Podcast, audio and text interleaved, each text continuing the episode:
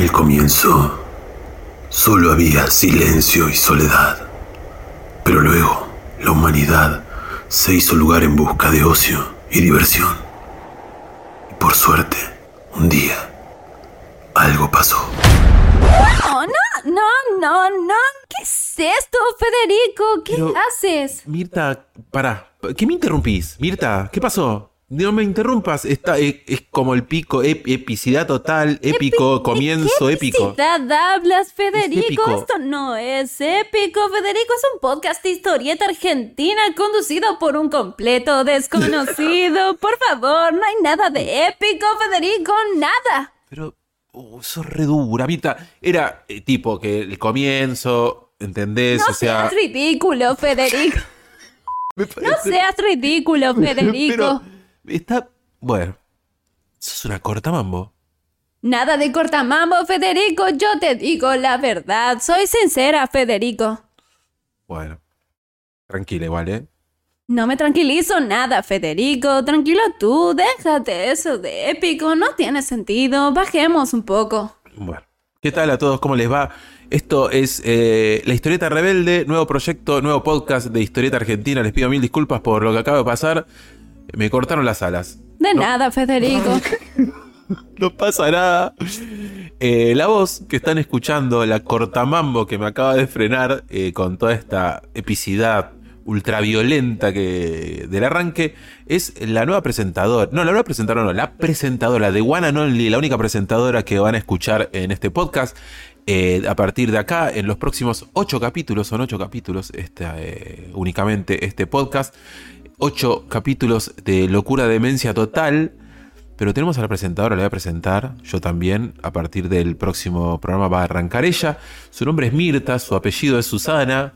¿Cómo estás? Hola, Federico. Espero que estés muy bien. Espero que no te haya molestado, que te haya bajado un poco aquí los humos. Fue con amor, ¿sabes? Sí, sí, ya lo sé. Pero bueno, era épico todo y me bajaste un poco. Está todo bien. Solo fui sincera, Federico. Te pido disculpas. Eh, ella es la presentadora. Vamos a conocerla un poco.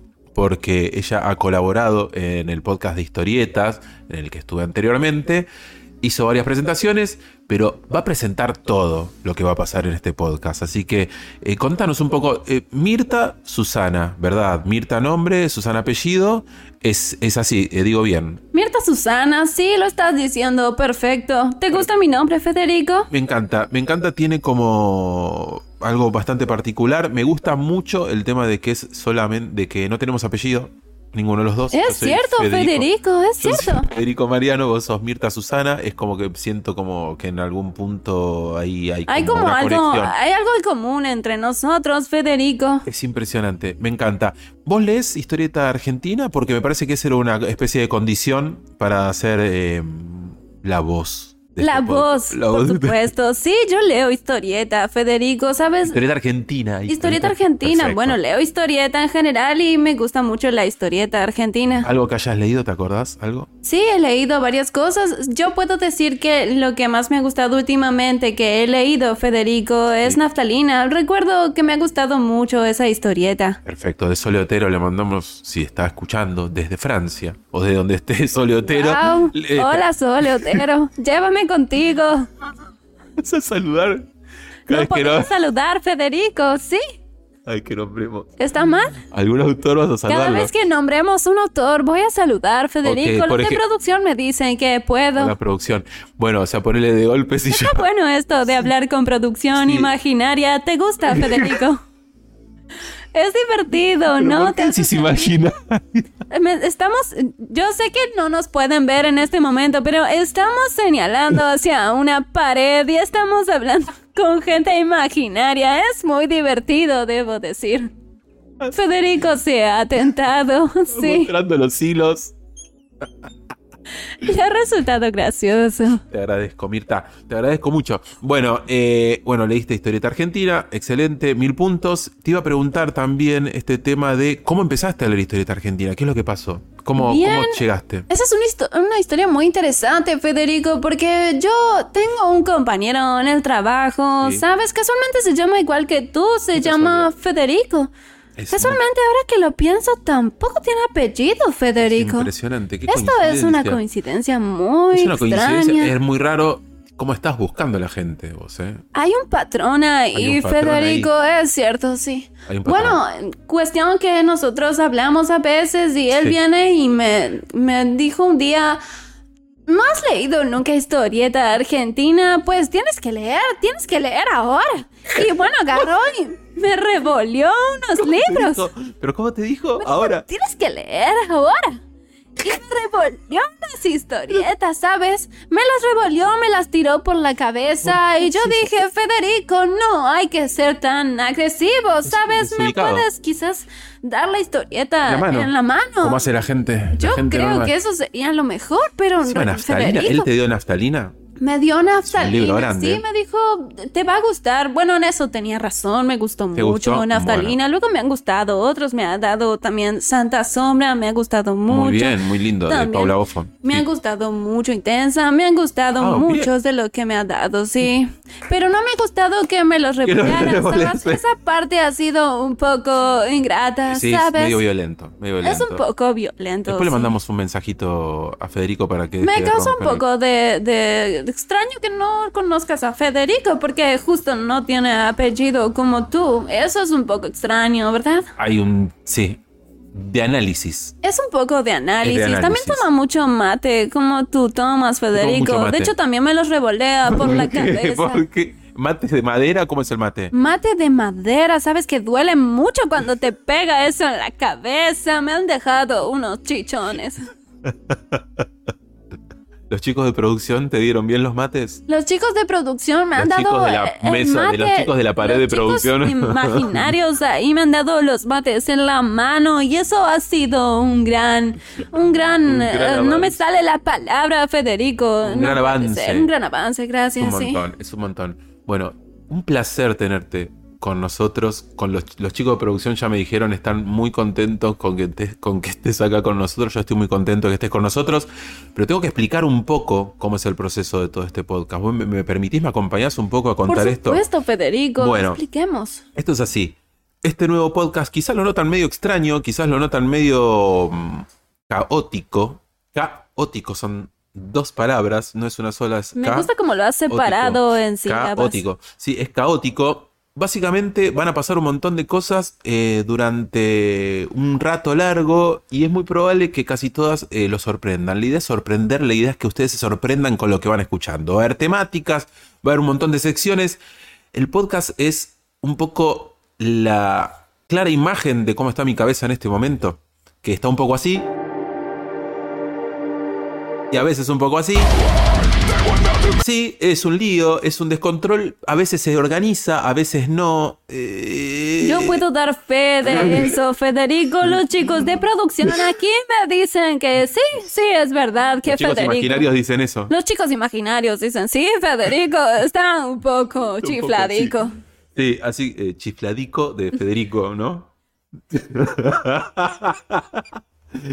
Lo has descifrado, per- Lo has descifrado, perfecto. Sí, por supuesto. Ay, el humor. Va a haber mucho humor acá también, o sea, pero la base principal de este podcast, para que lo entiendan todos desde el vamos, e incluso si no lo quieren entender, están en todo su derecho a abandonar el podcast de este, en este mismo momento, es, es historieta argentina. Vamos a hablar sobre historieta argentina, vamos a eh, pasear por las, y escuchen las palabras que usar, las adyacencias de la historieta nacional. Oh my god, eso ha sido increíble. Has tirado una palabra Ah, muy Difícil. difícil. Los Es chicos de producción dijeron, no sabía ni que Federico No. sabía esa palabra. Es que hoy fui al baño y para leer me llevé un diccionario. Entonces, la onda es así. Es, Muy normal eso, No, no, es Federico. muy normal, es muy normal. Entonces, bueno, es un podcast caótico, es un podcast que tiene un montón de cosas. Lo bueno es que hay muchísima gente colaborando para que esto sea posible. Gente muy talentosa. Estoy muy contento de que hayan dicho que sí. Espero que se sorprendan, espero que, espero que les gusten. Es todo con la mejor onda, es todo con ganas de, de divertirnos. Es eso, es para que se diviertan, para que pasen un buen momento. Todos, lo más posible. En lo posible, dentro de las posibilidades de lo posible, de las posibilidades de las Esas son muchas posibilidades, Federico, pero la- está bien. Está bien, son un montón de posibilidades. Pero bueno, eh, me parece que es eh, momento de empezar. Desde ya agradezco de vuelta si le diste play a esto, si estás escuchando. Muchísimas gracias. Espero que te guste todo lo que se viene. Mirta, muchísimas gracias eh, por estar acá, por haber aceptado. ¿Hablamos del tema plata o no hablamos de eso todavía? Federico, me has estado dando unas vueltas con el tema dinero. Los chicos de producción dicen, sí, sí, es cierto. Sabemos cuándo será el tema del pago, Federico. No sé por qué me da que vos encontraste aliados en los chicos de producción y van a empezar a decir todo lo que vos querés, los chicos de producción, ¿no? Los chicos de producción no hablan por mí, ¿Cuántos Federico. son? Yo hablo por mí misma. ¿Cuántos son los chicos de producción? Porque Son tres, decir, son tres chicos de producción, ¿sí? yo veo siete. Wow, ves un montón de producción, Federico. ¿Les vas a pagar a ellos? medicación. Es doble, es doble dosis de medicación. O quizás el Fernet, Federico, que te está haciendo efecto. Bien, Federico, sabemos cuándo será más o menos el tema del pago. Me interesa un poco ese Y lo tema. hablamos en el próximo programa, si te parece. Eh, ok, Federico, quizás me has estado dando unas vueltas. Espero que el próximo programa lo No, es que hablemos, estoy muy Federico. ansioso por empezar. Tengo muchas ganas de empezar, entonces me parece que tenemos que hacer eso. Tenemos que empezar, ¿te parece? Ok, Federico, está bien, podemos arrancar Vamos a entonces. arrancar. Entonces, saludamos a todos los que están escuchando, les decimos qué tal, besis, besis, eh, gracias por estar acá. Estamos con Mirta Susana. Mirta Susana a partir del próximo programa va a ser la presentadora recontra remil oficial. Mirta, hace tu magia. Ahora sí comienza la historieta rebelde.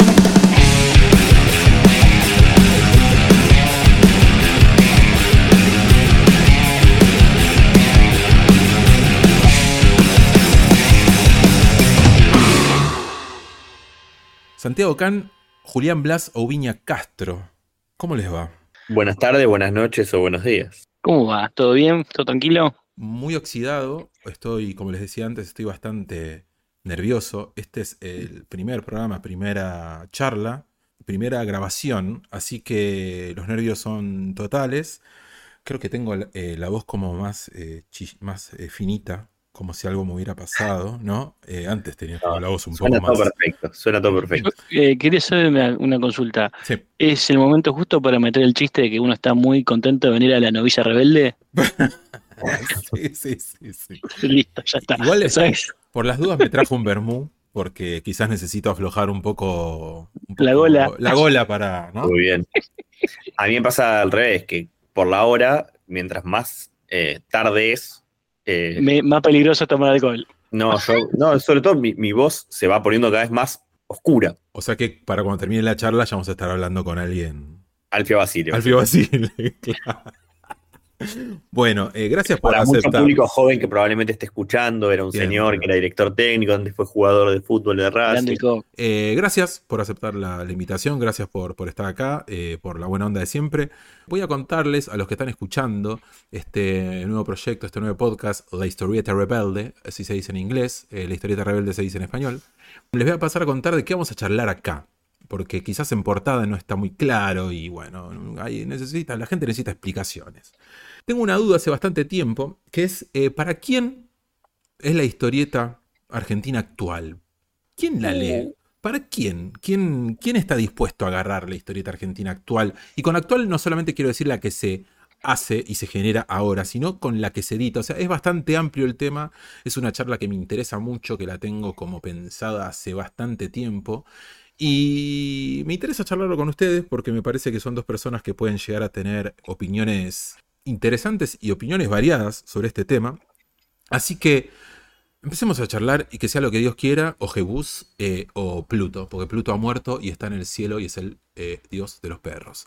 Así que vamos a empezar a charlar de todo esto, que es la pregunta. La pregunta base es la siguiente: es ¿para quién es la historieta argentina hoy? Y, no y repito, no es, eh, digamos, no nos eh, cerramos en la historieta hecha ahora, como puede llegar a ser eh, Santi, vos que hablas Sí. mucho, que, que conocemos esta, esta cosa de, de acompañar al autor y demás. No, no. Estoy hablando de lo que se edita, que envuelve todo. Lo nuevo, eh, de los rescates, absolutamente todo. Entonces, si alguno quiere arrancar a charlar, yo tengo varias preguntas para hacer al respecto, pero bueno, si alguno quiere tirar la primera piedra, Es muy buena pregunta porque creo que implica un, un- un montón de aristas distintas al mismo tiempo. Creo que primero tenemos que decir una cosa, la historieta nacional o la historieta argentina o la nueva historieta argentina incluyen más de una tendencia y por lo tanto apunta más de un rango etario. Qué complicado que arranqué. Uf. Pero digamos, hoy la historieta que se publica va desde el rescate, por decirlo de alguna manera, rescate académico, como puede ser el Negro Raúl o el Brutowski que se acaba de publicar, que eso es, obviamente, hablamos de un, de un sector, primero, de- digamos, académico, pero por lo generalmente adulto, pues no, no creo que, que haya gente de 20 años interesada en comprar eso, debe haber alguno, pero debe ser contado con lo de una mano. ¿Compro un Dragon Ball tenés- o compro, no? Es como la pregunta que se hacen todos los chicos. Claro, Eh, las Sí, bueno, ya ni siquiera es Dragon Ball, Dragon Ball es de nuestra Sí, época. de Los que viejo, ¿no? Dragon Ball somos nosotros, claro. Eh. Bueno, después tenés otro tipo de rescate, que es el rescate más como del lector consuetudinario argentino adulto, que es todo lo que hace, por ejemplo, Doello, pero que se le suma a la gente de Duma con el rescate de Columba, ¿no? Que ahí tenés como un sector de público que hay de gente más joven en los 30, ¿no? Gente, o, o por ahí arriba de 25 si querés ser generoso, hasta para arriba, medio que no sabés cuándo termina eso. Y después tenés historieta argentina actual, que le habla como el lector adulto moderno.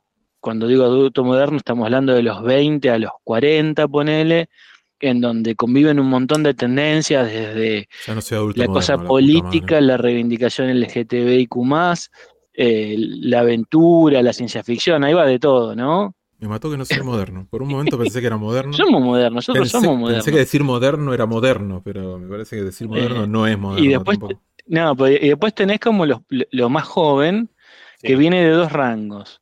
Tenés el rango mm, más, más del palo del manga y la aventura, esa cosa media shonen, qué sé yo, que, que se ve, eh, que se ve mucho, especialmente en la producción nueva se ve mucho.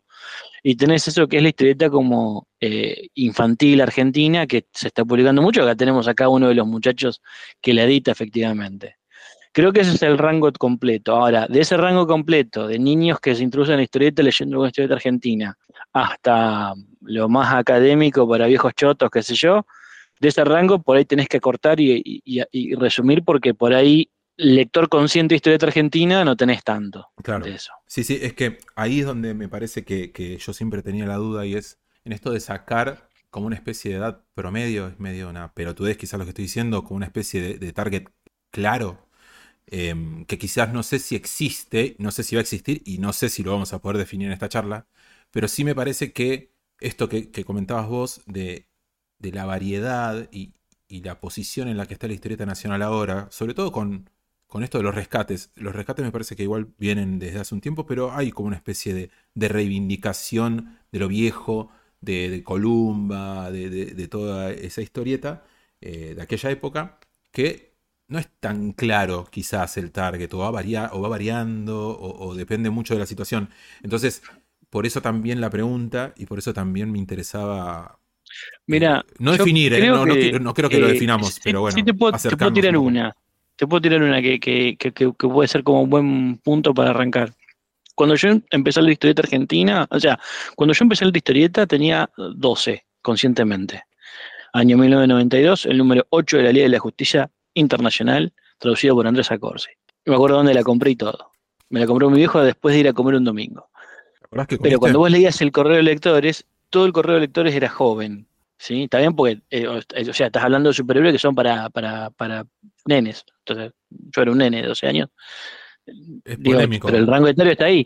Pero me parece que hubo una generación que ingresó con esas revistas y que más o menos progresó y que con más, menos, ¿me entendés? Variación de edad, eh, porque aparte esas revistas duraron cinco años y después hasta, el- hasta después agarró eh, Columba, Muñones, todo ese tipo de cosas, las de Marvel, qué sé yo. Ahí tenés unos ocho años, ponele en total, de gente que ingresó por el lado del cómic a la historieta y que es la gente que de alguna forma derivó hasta el día de hoy leyendo un montón de cosas que no son solamente historieta argentina, pero tenés ahí como una generación. Y después tenés la generación que le sigue, que es la generación que arrancó un- unos años después, al, al- al principio sin demasiada idea y después ya un poco más establecida cuando, cuando en el 97 aparece Ibrea, que es la generación del manga. Sí. Entonces, ahí tenés dos generaciones que, es- que evolucionaron y que eh, entraron a la historieta y continuaron a partir de ahí. Eh, y que bueno, hoy los pone, te ponen qué edad. Para nosotros que estamos para el retiro, Eh, Es no, Santi no, porque Santi es sí. más joven. ¿Qué edad tenés vos, Santi? Joven. Yo, sí tengo, yo tengo 37. No, es un Sos un, niño, este es un niño. Es tremendo que yo sea el más grande de esta charla, me pone re mal, ¿eh? ¿Qué puede tener que la barba blanca me simula los pedí- 25 años que tengo? Pediste que haya acá un cupo de booktokers o Sí, sí, tiktokers sí. y me, me llamaron a mí. Gente No sé moderna. qué, ¿Sabes quién sería re lindo de entrevistar? Esta piba que. Ay, no me sale el nombre ahora. Eh, que tra- trabaja con, con- con la gente de. No sale Omni, sí, pues está con Omni, Flor Castillo, Sí. Eh, que es booktoker y que me parece como increíble todo lo que publica. Está- muy metida con el tema del, del, del K-pop y toda la cosa Sí, coreana, pero. Sí, sí. Es que hay un. pero- eh, no- nada que ver. Santi lo debe saber igual, esto, pero nada que, y nada que ver con historieta, pero bueno, es literatura. Pero hay como un boom zarpado, así como con el manga, con toda la literatura japonesa, oriental, es como que está zarpado. Ya las librerías tienen como una especie de sector eh, cerca de las novedades que está dedicado solamente a eso. Sí, la literatura oriental en general, eh, ente- porque me, Oriental, mezcla sí. un poquito eh, no solo japonés, sino también coreano. eh, Mucho coreano, mucho coreano. Mucho coreano. No, me voy retomando cosas de, de a poquito. Primero, me- moderno, entendido como siglo XVIII, ¿no? Del siglo. Yo soy moderno en esos términos, ¿no? Que creo en el, el progreso. Contemporáneo, querés decir vos, más que, Claro, más que para mí es el- desde la ilustración para acá, siglo XV, para acá. todo, lo moderno que puede ser un hincha de ferro, digamos, ¿no? Exactamente, para mí eh, la- el pico de la humanidad fue en 1982. En- así que es así. Eh, no, hay algo para mí que eh, a mí una de las cosas que me pasó es que yo hice un periplo, sí, soy realmente muy joven, pero eh, hice un periplo que era, eh, yo leí historietas, obviamente, desde chico, desde... Yo tengo muy poco blureado esos recuerdos, pero um, me acuerdo fehacientemente de, así, de, de- de- de leer muchos superhéroes norteamericanos, obviamente, Spider-Man y X-Men y mm, Batman y Superman, y como que eso, el, no sé, la muerte de Superman, el, caba- eh, El Caballero Oscuro, sí. ¿no? Como es que el regreso del Caballero Oscuro, encima todos esos nombres en español, porque así se publicaban Qué las cosas, Hermoso.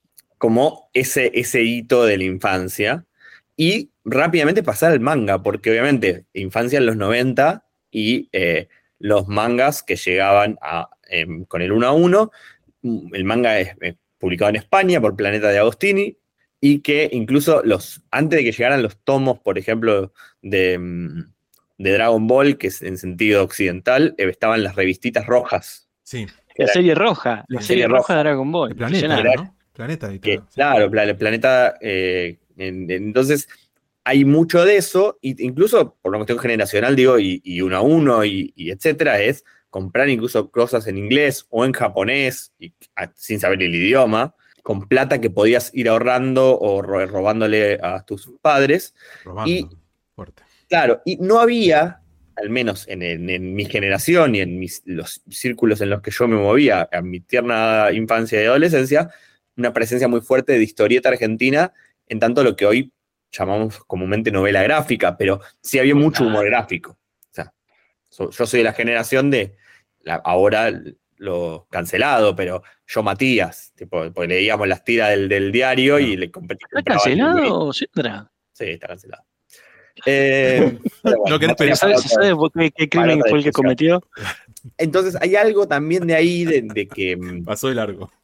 de, de que incluso para, para mi generación, e incluso el, el- esta idea de, bueno, la historieta era los superhéroes, el manga, etcétera, eh, y, no, y como no había mucho anclaje audiovisual, porque eso también es algo muy propio de, de- de mi generación, la emergencia del- de la animación sí fue súper Claro. importante. Eh, la idea de, ah, este es como el manga de este dibujo animado y no de la película, ¿no? Porque no había, y menos de película de acción real, casi nada.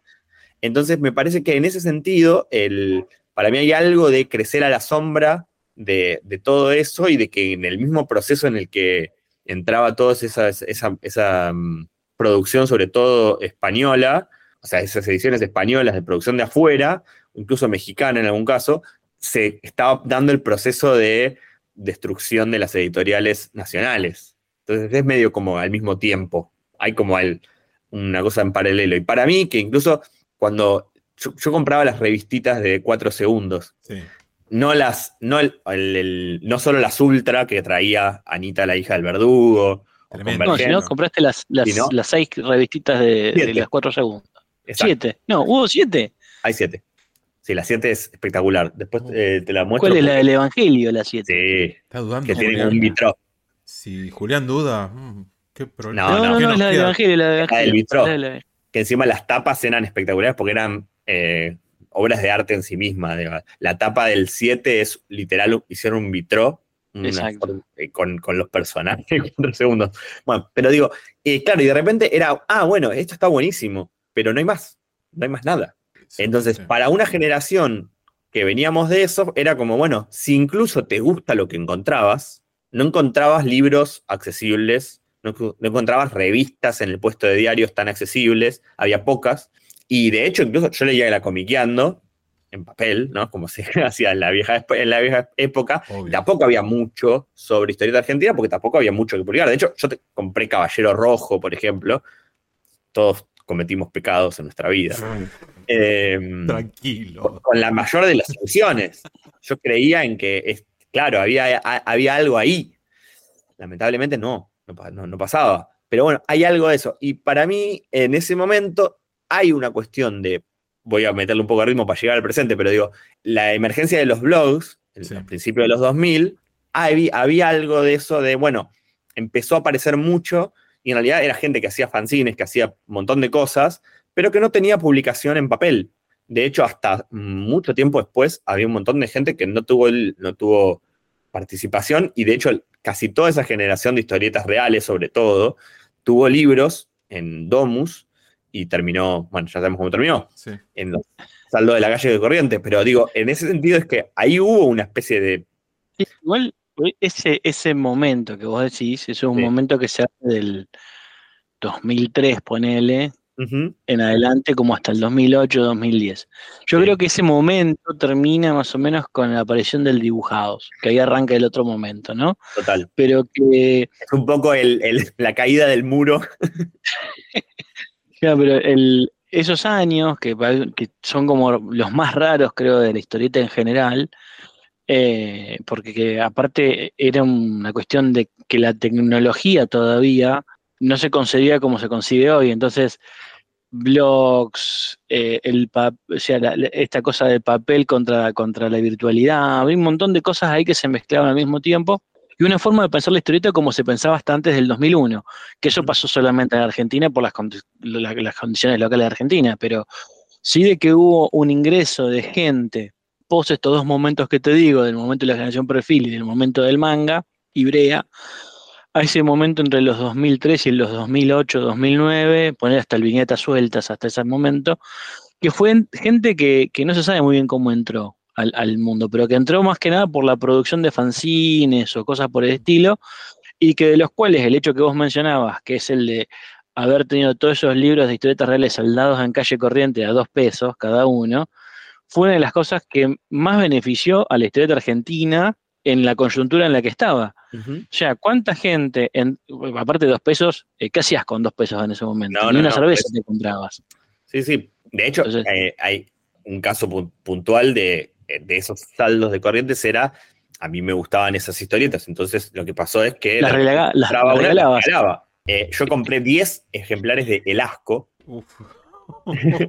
Literal. 10 y regalé a mis amigos. Incluso amigos. Te regaló para Navidad a todos los parientes. Claro, porque creo que estaba como que te dijera 3 pesos y era, ponele que de hoy serían 30, no sé cuánto, 50 pesos. Yo decía, bueno, pues 50 pesos, no hay nada que no compro chicle. Ahora volvió, volvió, a aparecer todo ese saldo. ¿eh?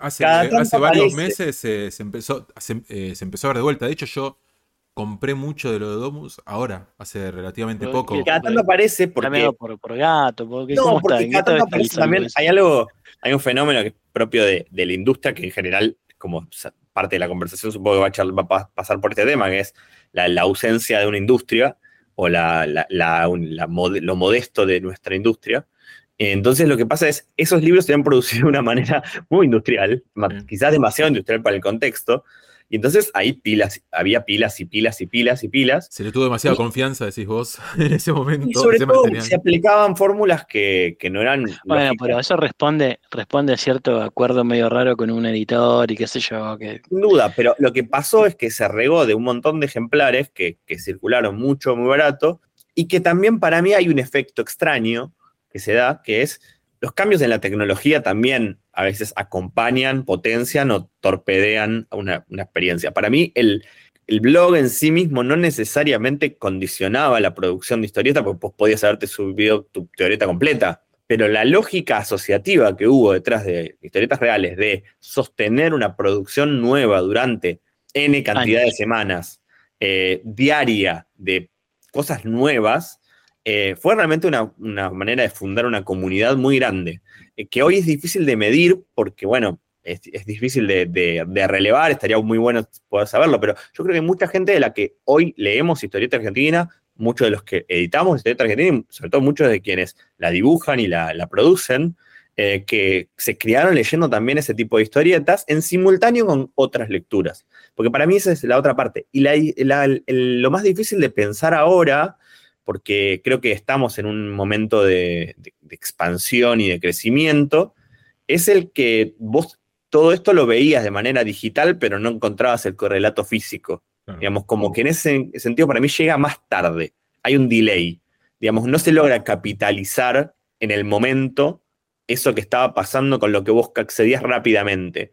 Em, y también me parece que esa ubicuidad que tenía lo, digital nunca se pudo lograr emparentar con la compra de libro físico, porque seguimos teniendo un país poco federal, muy mal conectado y muy caro en su distribución. Entonces, eh, sí, había gente que leía historieta real en la puna y después jamás había visto una historieta en papel de nada de parecido a una historieta argentina. Y ni hablar que eso, eh, que no había mucha comiquería tampoco en esa época como para, ¿no? Como para que la distribución fuera realmente, incluso en Capital Federal, porque estamos hablando justamente de esto, esto que decís vos, incluso en Capital Federal Quizás la distribución quedaba acotada.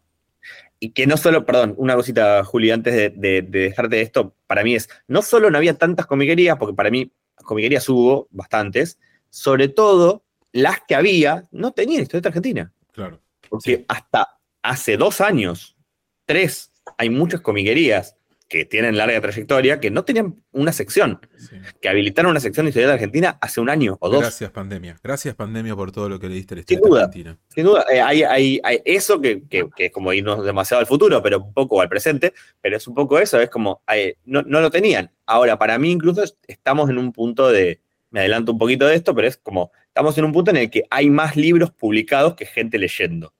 Y hay que ver si. Uh, qué difícil esa definición. Sí, pero aparte, es, difícil porque aparte encima estamos hablando de que estamos en épocas donde no hay, las tiradas no son tan grandes. Para mí, incluso el tiempo, el tiempo, y lo dejo ahí planteado y lo retomamos en el momento que quieran, pero para mí el tiempo solamente puede jugarle a favor a que esos libros se lean, porque claramente hay un montón de libros publicándose que tienen que encontrar su público. Ahora, el tema es cuánta distancia hay entre la publicación y la llegada a un lector concreto. En esa, en, ese, en, ese, en esa brecha es para mí donde está, se está jugando hoy la, verdadera discusión de la historieta argentina y sus lectores, que es, no es que no se publican libros, el ritmo es sostenido hace 10 años.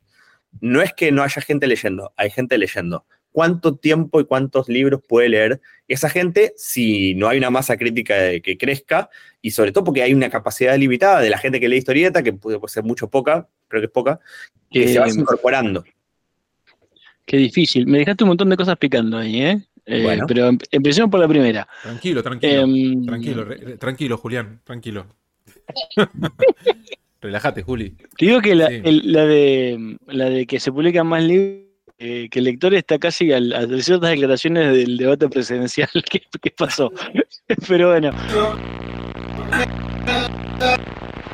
Hola, ¿qué tal? Hola, ¿qué Soy Alan Dimaro y bueno, vamos a hablar de la música que elijo al momento de trabajar, de dibujar. Y eso va a depender, la música que yo elija va a depender del estado del clima, eh, soy así. tengo la música seleccionada para días grises, para días soleados, y no solamente de clima, sino de diferentes momentos del día. Música para la mañana, música para la tarde temprano, música para el atardecer y música para la noche. Em, entonces mm, me rijo por, esos, por esas variables. Entonces puedo empezar, por ejemplo, a dibujar si el día está soleado. Si es una tarde soleada, por ejemplo, no sé, se me ocurre poner algo del rock sónico de los noventas de Argentina, por ejemplo, no sé, algo de Masacre, o los primeros discos de Babasónicos, o no sé, Santos Inocentes. Eh, pero también puedo escuchar algo indie, nacional también. Una tarde soleada, puedo escuchar a Viva Elástico, o eh, no sé, Andrés Ruiz. Pero si la tarde es gris, vamos con el indie nacional, pero con bandas como Queridas, eh, Adicta, por ejemplo, también. Dependiendo del estado del clima, depende el, el ánimo ¿no? de la música que, que elijo. Eh, y eso es en general, no solamente para dibujar. Eh, esa selección, ese criterio que uso es para mi vida en general. Pero bueno, en el momento, de dibujar eh, también es importante la elección de la música. Em, y bueno, sí, los días grises escucho mucho gothic rock, eh, muchas bandas eh, de la onda Dark Wave, eh, no sé, Clan of Cymox, me encanta escuchar para dibujar, Sister of Mercy, The Cure, Bauhaus, Peter Murphy solista, bueno, The Smiths, Morrissey, y bueno, Bowie siempre, casi siempre lo escucho. En días soleados, por ejemplo, a Bowie lo estoy, este audio te lo estoy grabando un día de primavera en que sale el sol y se esconde. Entonces, cuando te estoy mencionando bandas soleadas, está saliendo el sol. Y ahora estoy esperando que se nuble para que se me ocurra alguna mega dark. No, las dark ya las mencioné recién. Eh, nada, Bowie suena bien en verano, en primavera, otoño, invierno. Es como un comodín. Pero hay discos de Bowie para escuchar de noche, otros para escuchar de día. Así que bueno, a grandes rasgos, eso es, eh, a, grandes, muy grandes rasgos, es lo que elijo para, lo que elijo escuchar al momento de sentarme a, a dibujar. Bueno, un saludo, un abrazo y espero no haberme ido mucho por las ramas.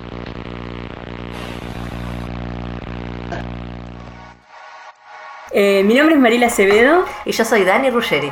Y estamos eh, acá para recorrer y pensar un poco la muestra Nosotras Contamos, que fue un proyecto que llevamos adelante a partir de 2018. En realidad, eh, podríamos decir que inicia un poco antes porque mm, a partir de la lectura de presentes, autoras de TV de ayer y de hoy, de Lisa Macauslan y Carla Berrocal, Algo hecho en España. eh, que era un, un recorrido por la muestra de autoras de historieta de, de- de España, desde principio de siglo hasta la actualidad. Ella creo que hicieron alrededor de 50, si no... Sí, recortaron a 50 como desde finales del siglo XIX a la actualidad, una Sí. cuestión así. Pero bueno, esto nos inspiró, nos inspiró para pensar en un recorrido similar acá en Argentina con autoras que publicaran en Argentina. Eh, y empezamos a buscar quiénes eran las primeras, eh, pensando en armar primero un proyecto, ¿no? Que, bueno, armamos un proyecto que era como súper ambicioso. Como corresponde en el armado de cualquier proyecto. Sí, pedíamos mucha plata, dólares, y no funcionó. Pero después abrió la convocatoria del Fondo Metropolitano de las Artes, la y la Ciencia y la cultura. y ahí armamos un proyecto menos ambicioso, un- un proyecto de investigación artística. eh, o sea, en realidad era igual de ambicioso, pero pedíamos menos plata para hacerlo y, y lo obtuvimos en 2018, en el cierre de 2018, para llevarlo a cabo en 2019. Claro. Hace mil años ya se siente. Eh, ahí entonces eh, yo dije, bueno, voy a necesitar ayuda para hacer esto, porque hasta ese momento estaba como, nada, yo y mi, mi idea. Entonces, bueno, ahí convoqué a Jules, a Femimutancia y a Dani Ruggeri. Después se sumó también Ele- Elena Oliva, que nos ayudó con, la, con el evento. Ella es organizadora de eventos y nos ayudó. Además, nos consiguió un sponsor. No, no consiguió sponsor. Cosas que la gente de la historieta somos tan inútiles. Sí, sí, sí. Así que éramos cuatro ya. Y ahí, bueno, eh, entre otras cosas, teníamos que gastar esa plata en armar una muestra que pensábamos itinerante en ese momento. Eh, dijimos 80 autoras, Sí. creo que entraron 82. Sí. Eh, era difícil ese recorte, Sí. pero pudimos llegar a Eh, 80. era un listado enorme, Enorme. y que discutíamos cada vez que, que- que necesitamos, sacamos esta, ponemos esta, esta entra, esta no.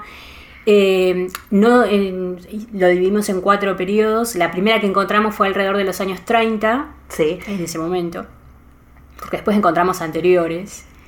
Eh, pero encontramos 1933 a Mitzi, firmaba Mitzi, pero la conocemos como Ni- Nini Marshall. Y esa fue como nuestra primera autora que firma como Mitzi en 1933 en la revista Sintonía. Es- este primer periodo le pusimos pioneras. Sí, los primeros trazos, las pioneras. Pioneras. Tomando una serie ahí de autoras que tal vez firmaban con su apellido, tal vez firmaban con un seudónimo, y bueno, para hacer esa primer piedra ¿no? de construcción Sí. de los periodos. Eh, Después en el siguiente empezamos a tener ya un número más grande de autoras y le pusimos de título a ese periodo, donde además hay una consolidación de- hasta del medio de la historieta en Argentina en general. eh, sería disputar el espacio, ¿no? Las Eso a partir de los, de los 60, Eso es a partir de los 60. los 60, Sí. las ocupas, que son las que empiezan, digamos, las, la- las veíamos como las que eh, en, en términos generales se dicen estaba solita con su alma en una redacción y eran, Tal cual. eran Además en publicaciones ya especializadas de historieta, tal vez en la Superhumor, Sí. tal vez en las primerísimas Fierro también, ¿no? Sí. Digo como... Sí, hasta, hasta los 80. Sí, hasta inicios de los 80. Sí, porque entra ahí Patricia, entra María el Cobre, Patricia Breccia, digo, digo Patricia, Patricia Breccia, María el Cobre, Maitena también está ahí. Está ahí, exacto. Eh. También es ese periodo de consolidación editorial en Sí. general. Y hay más de ellas. Y no supuesto. faltan. Siempre, Siempre decimos que no faltan porque no están todas ahí tampoco. Eh, ya hay igual un número mayor que en el primer periodo. Sí, sí, sí. Eh, siempre va creciendo el trabajo investigativo, nunca se termina y levantas una piedra y hay una mujer historietista. Así que... Además, viene alguien y te dice, pero ¿cómo no está esta? Exacto, y ahí decís, ¡uh! uh". Sí, no pero bueno, por eso énfasis en recorte, ¿no? Sí, Digo, sí. la invitación a buscar más. El, al tercer periodo que delimitamos es eh, ya también un poquito una expansión en la cantidad de autoras, también una expansión en las prácticas editoriales eh, y también una crisis de, de ese campo consolidado. Entonces lo que tenemos, y lo titulamos, y me parece que lo pinta muy de cuerpo entero, es fotocopias y blog, las fancineras. Sí. Y los blogs entran ahí, digamos, A lo último. a lo último, porque es un periodo que marcamos entre el 90 Y el Internet Salvaje, y el- 2005. y 2000 2008 decían en la primera. 2000, sí, 2005, 2008, ese internet Sí. pre-redes sociales eh, donde empezaban a aparecer los blogs donde Los se blogs. subían webcomics. Y ahí ya es, es un periodo de, de más amplia democratización, También, en el sentido de exacto. que sí, ahí ya hay una apropiación. Y fanzine e internet, es Sí, decir. Y- sí. Y bueno, ahí encontramos a las Chick on Comics. Exacto.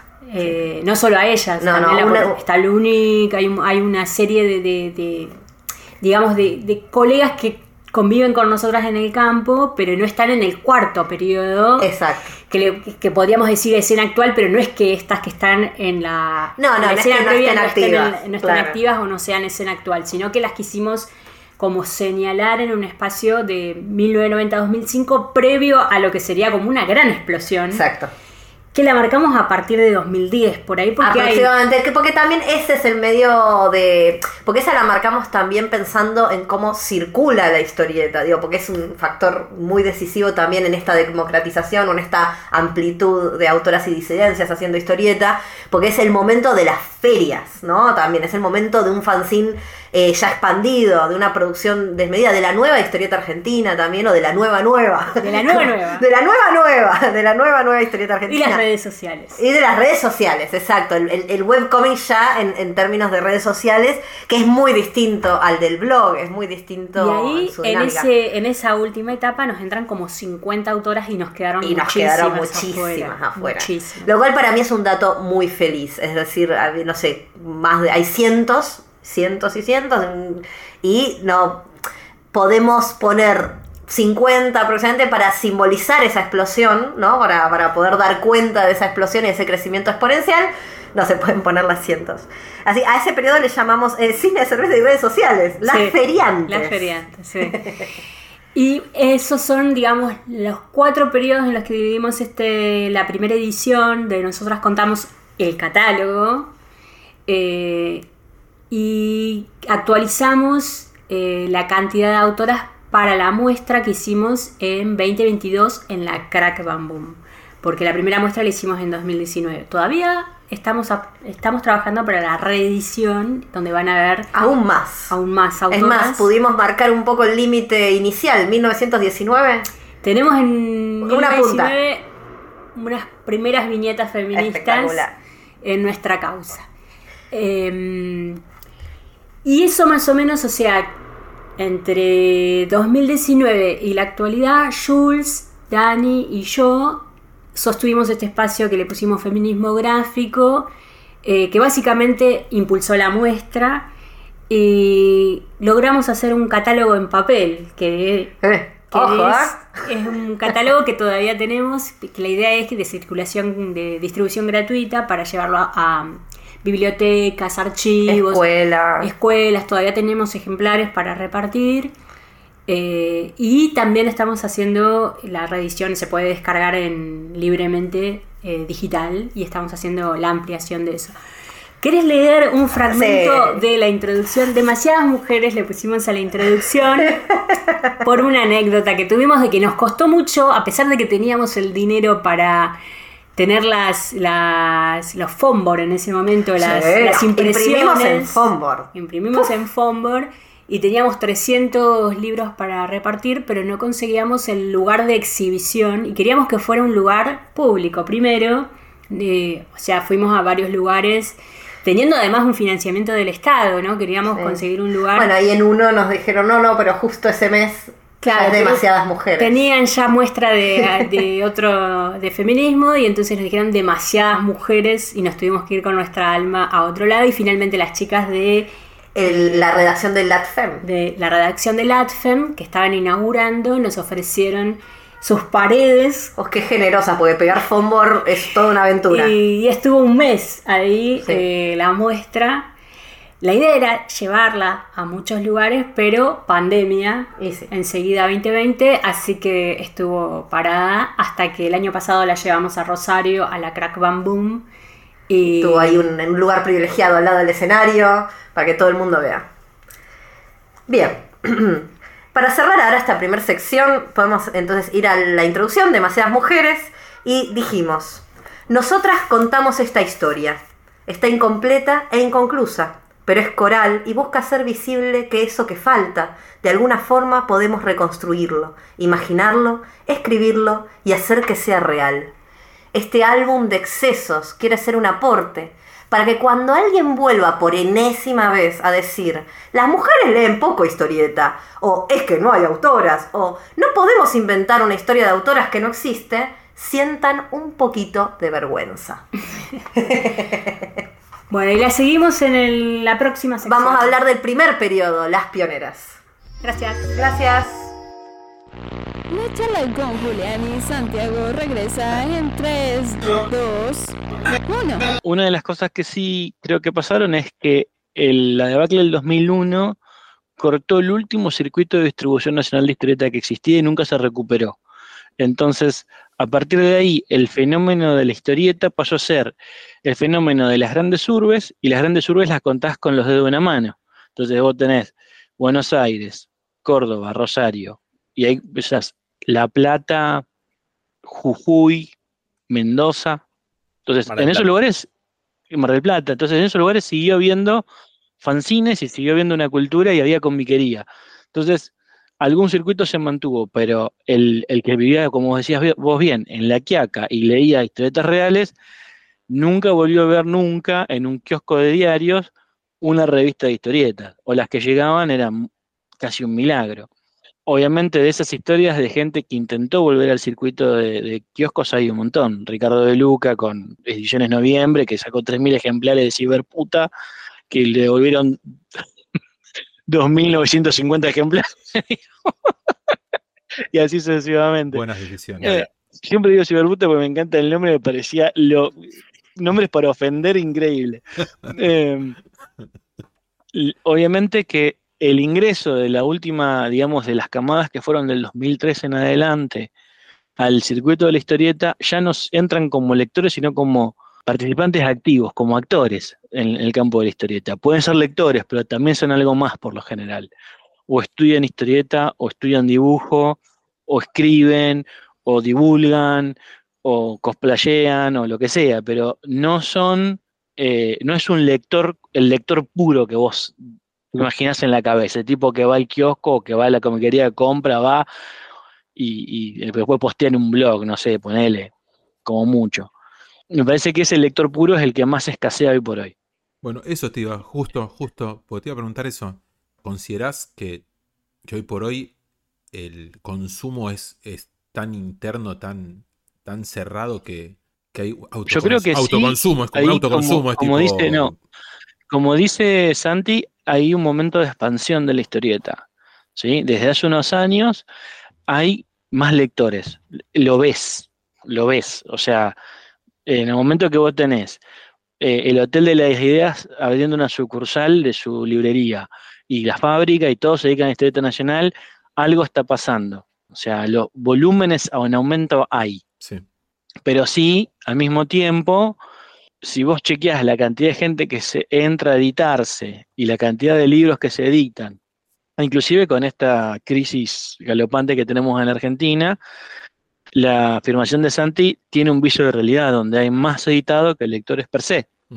Es decir, desde hace unos años a esta parte hay una diversificación de la cantidad de publicaciones. No sé cuánto esa- de esa diversificación abarca o tiene un público. Eh, digo, te lo digo del lado mío, que yo cada tanto Sí. edito algún libro, Mm. eh, los edito por placer, no los edito Yo por sin, plata. sin caer en, el- en violar el secreto fiscal como distribuidor también, y en este momento Mm. más como distribuidor que como editor, te diría, como distribuidor en Che Distribución, que veo los números todos los meses, está creciendo. Claro.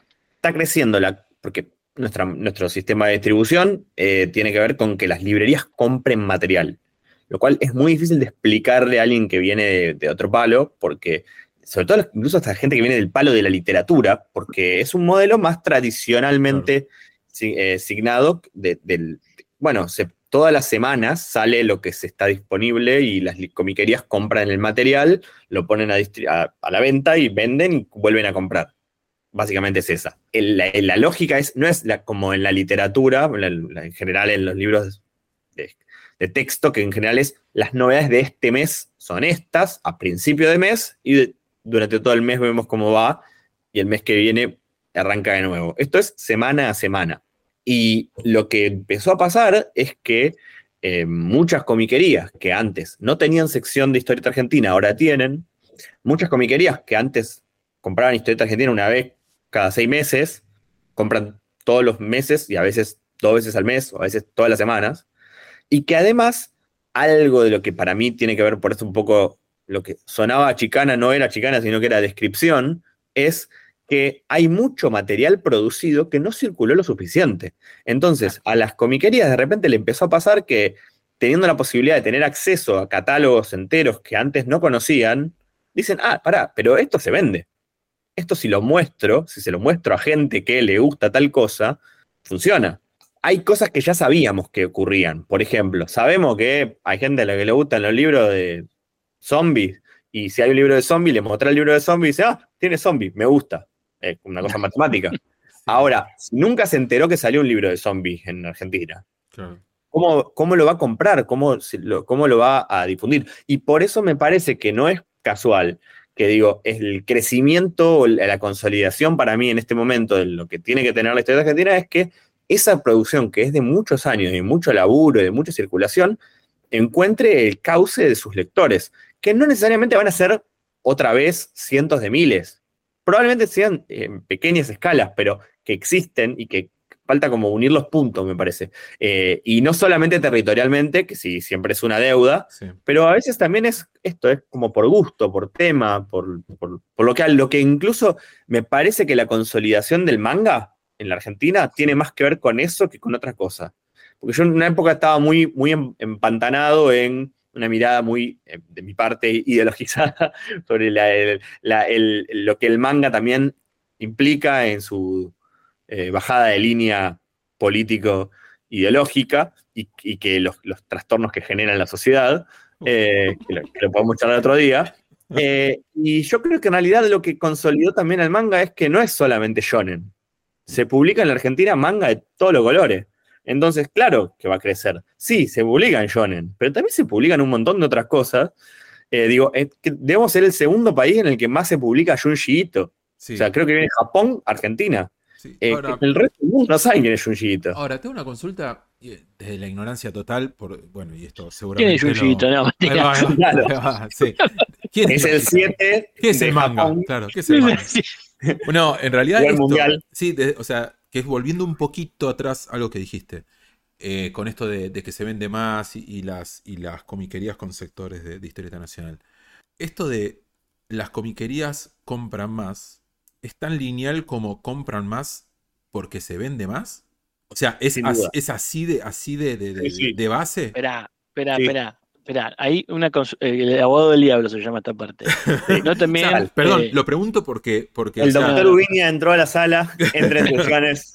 o sea, lo pregunto no, porque. pero no me un poco la crisis, la crisis eh, económica argentina, porque un libro importado a veces hoy están a precios prohibitivos.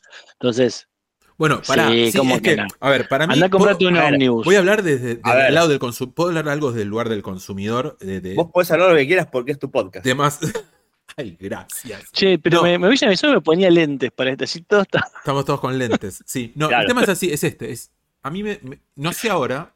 No sé ahora porque la realidad me parece que está bastante complicada en general. Pero yo recuerdo que estamos hablando de pandemia, que era una época donde, como dijimos hace un rato, eh, la historieta nacional creció y ahí empezó a ver como, como tuvo una movida más grande. Como decíamos antes, cuatro, cinco años, eh, digamos, de, de- de- Ujú. de este crecimiento fuerte, que después quiero hablar si no tiene que ver con, con un cambio en el tipo de, historieta que se ofrece, pero más adelante eso. El tema es, la historieta nacional, y por lo menos en esa época o, o pandemia, era mucho más barata, Sí, era mucho, acces- mucho más más accesible. Que el manga peleaba, porque el manga lo que tenía era más páginas, quizás, y más cheto, era más cheto de aspecto, que quizás la historieta nacional, pero sí siempre fue más barato que quizás que comprar Marvel, que comprar DC. Entonces, yo creo que en pandemia donde uno tenías como la posibilidad de desde tu casa saber un poco más hacia- a dónde podías ir. Tenías como ese tiempo de analizar más una compra, porque estabas en tu casa, porque estabas tranquilo y me parece que las redes permitieron que muchas comiquerías y demás te informaran sobre eso, incluso que ellas mismas se informaran de, de- de todo el material que tenían. Eh, entonces como que se armó una especie de, de- de batea o de vidriera virtual que antes no tenían. También hubo una cuestión que en la pandemia mucha gente empezó a poner en leer. línea para leer gratis todo lo que había producido, ¿me entendés? Digo, bueno, rifamos todo, total, eh, se acaba el mundo, hubo un momento así medio raro entre el marzo y mayo, junio, Sí. que todo el mundo digitalizó todo, dijo, bueno, acá está, léanme.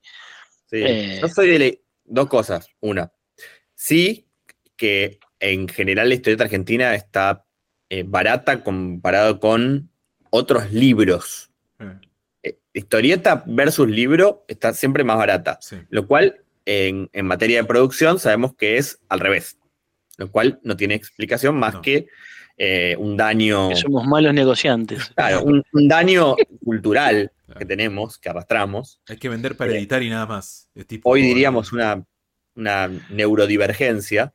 No, es que eso, eso Pero- viene de un lado, Santi, eso pero- viene del lado de las revistas. Si, vos, si a vos te hacer un kilo de historieta te sale el doble que hacer un kilo de literatura, ¿por qué la historieta se vende a la mitad de precio? Es una linda discusión. Porque son dibujitos, Ahora. Santi. Porque, Porque son son dibujitos. dibujitos. No, no, se lee no, más rápido, No, eso viene de las revistas de antaño.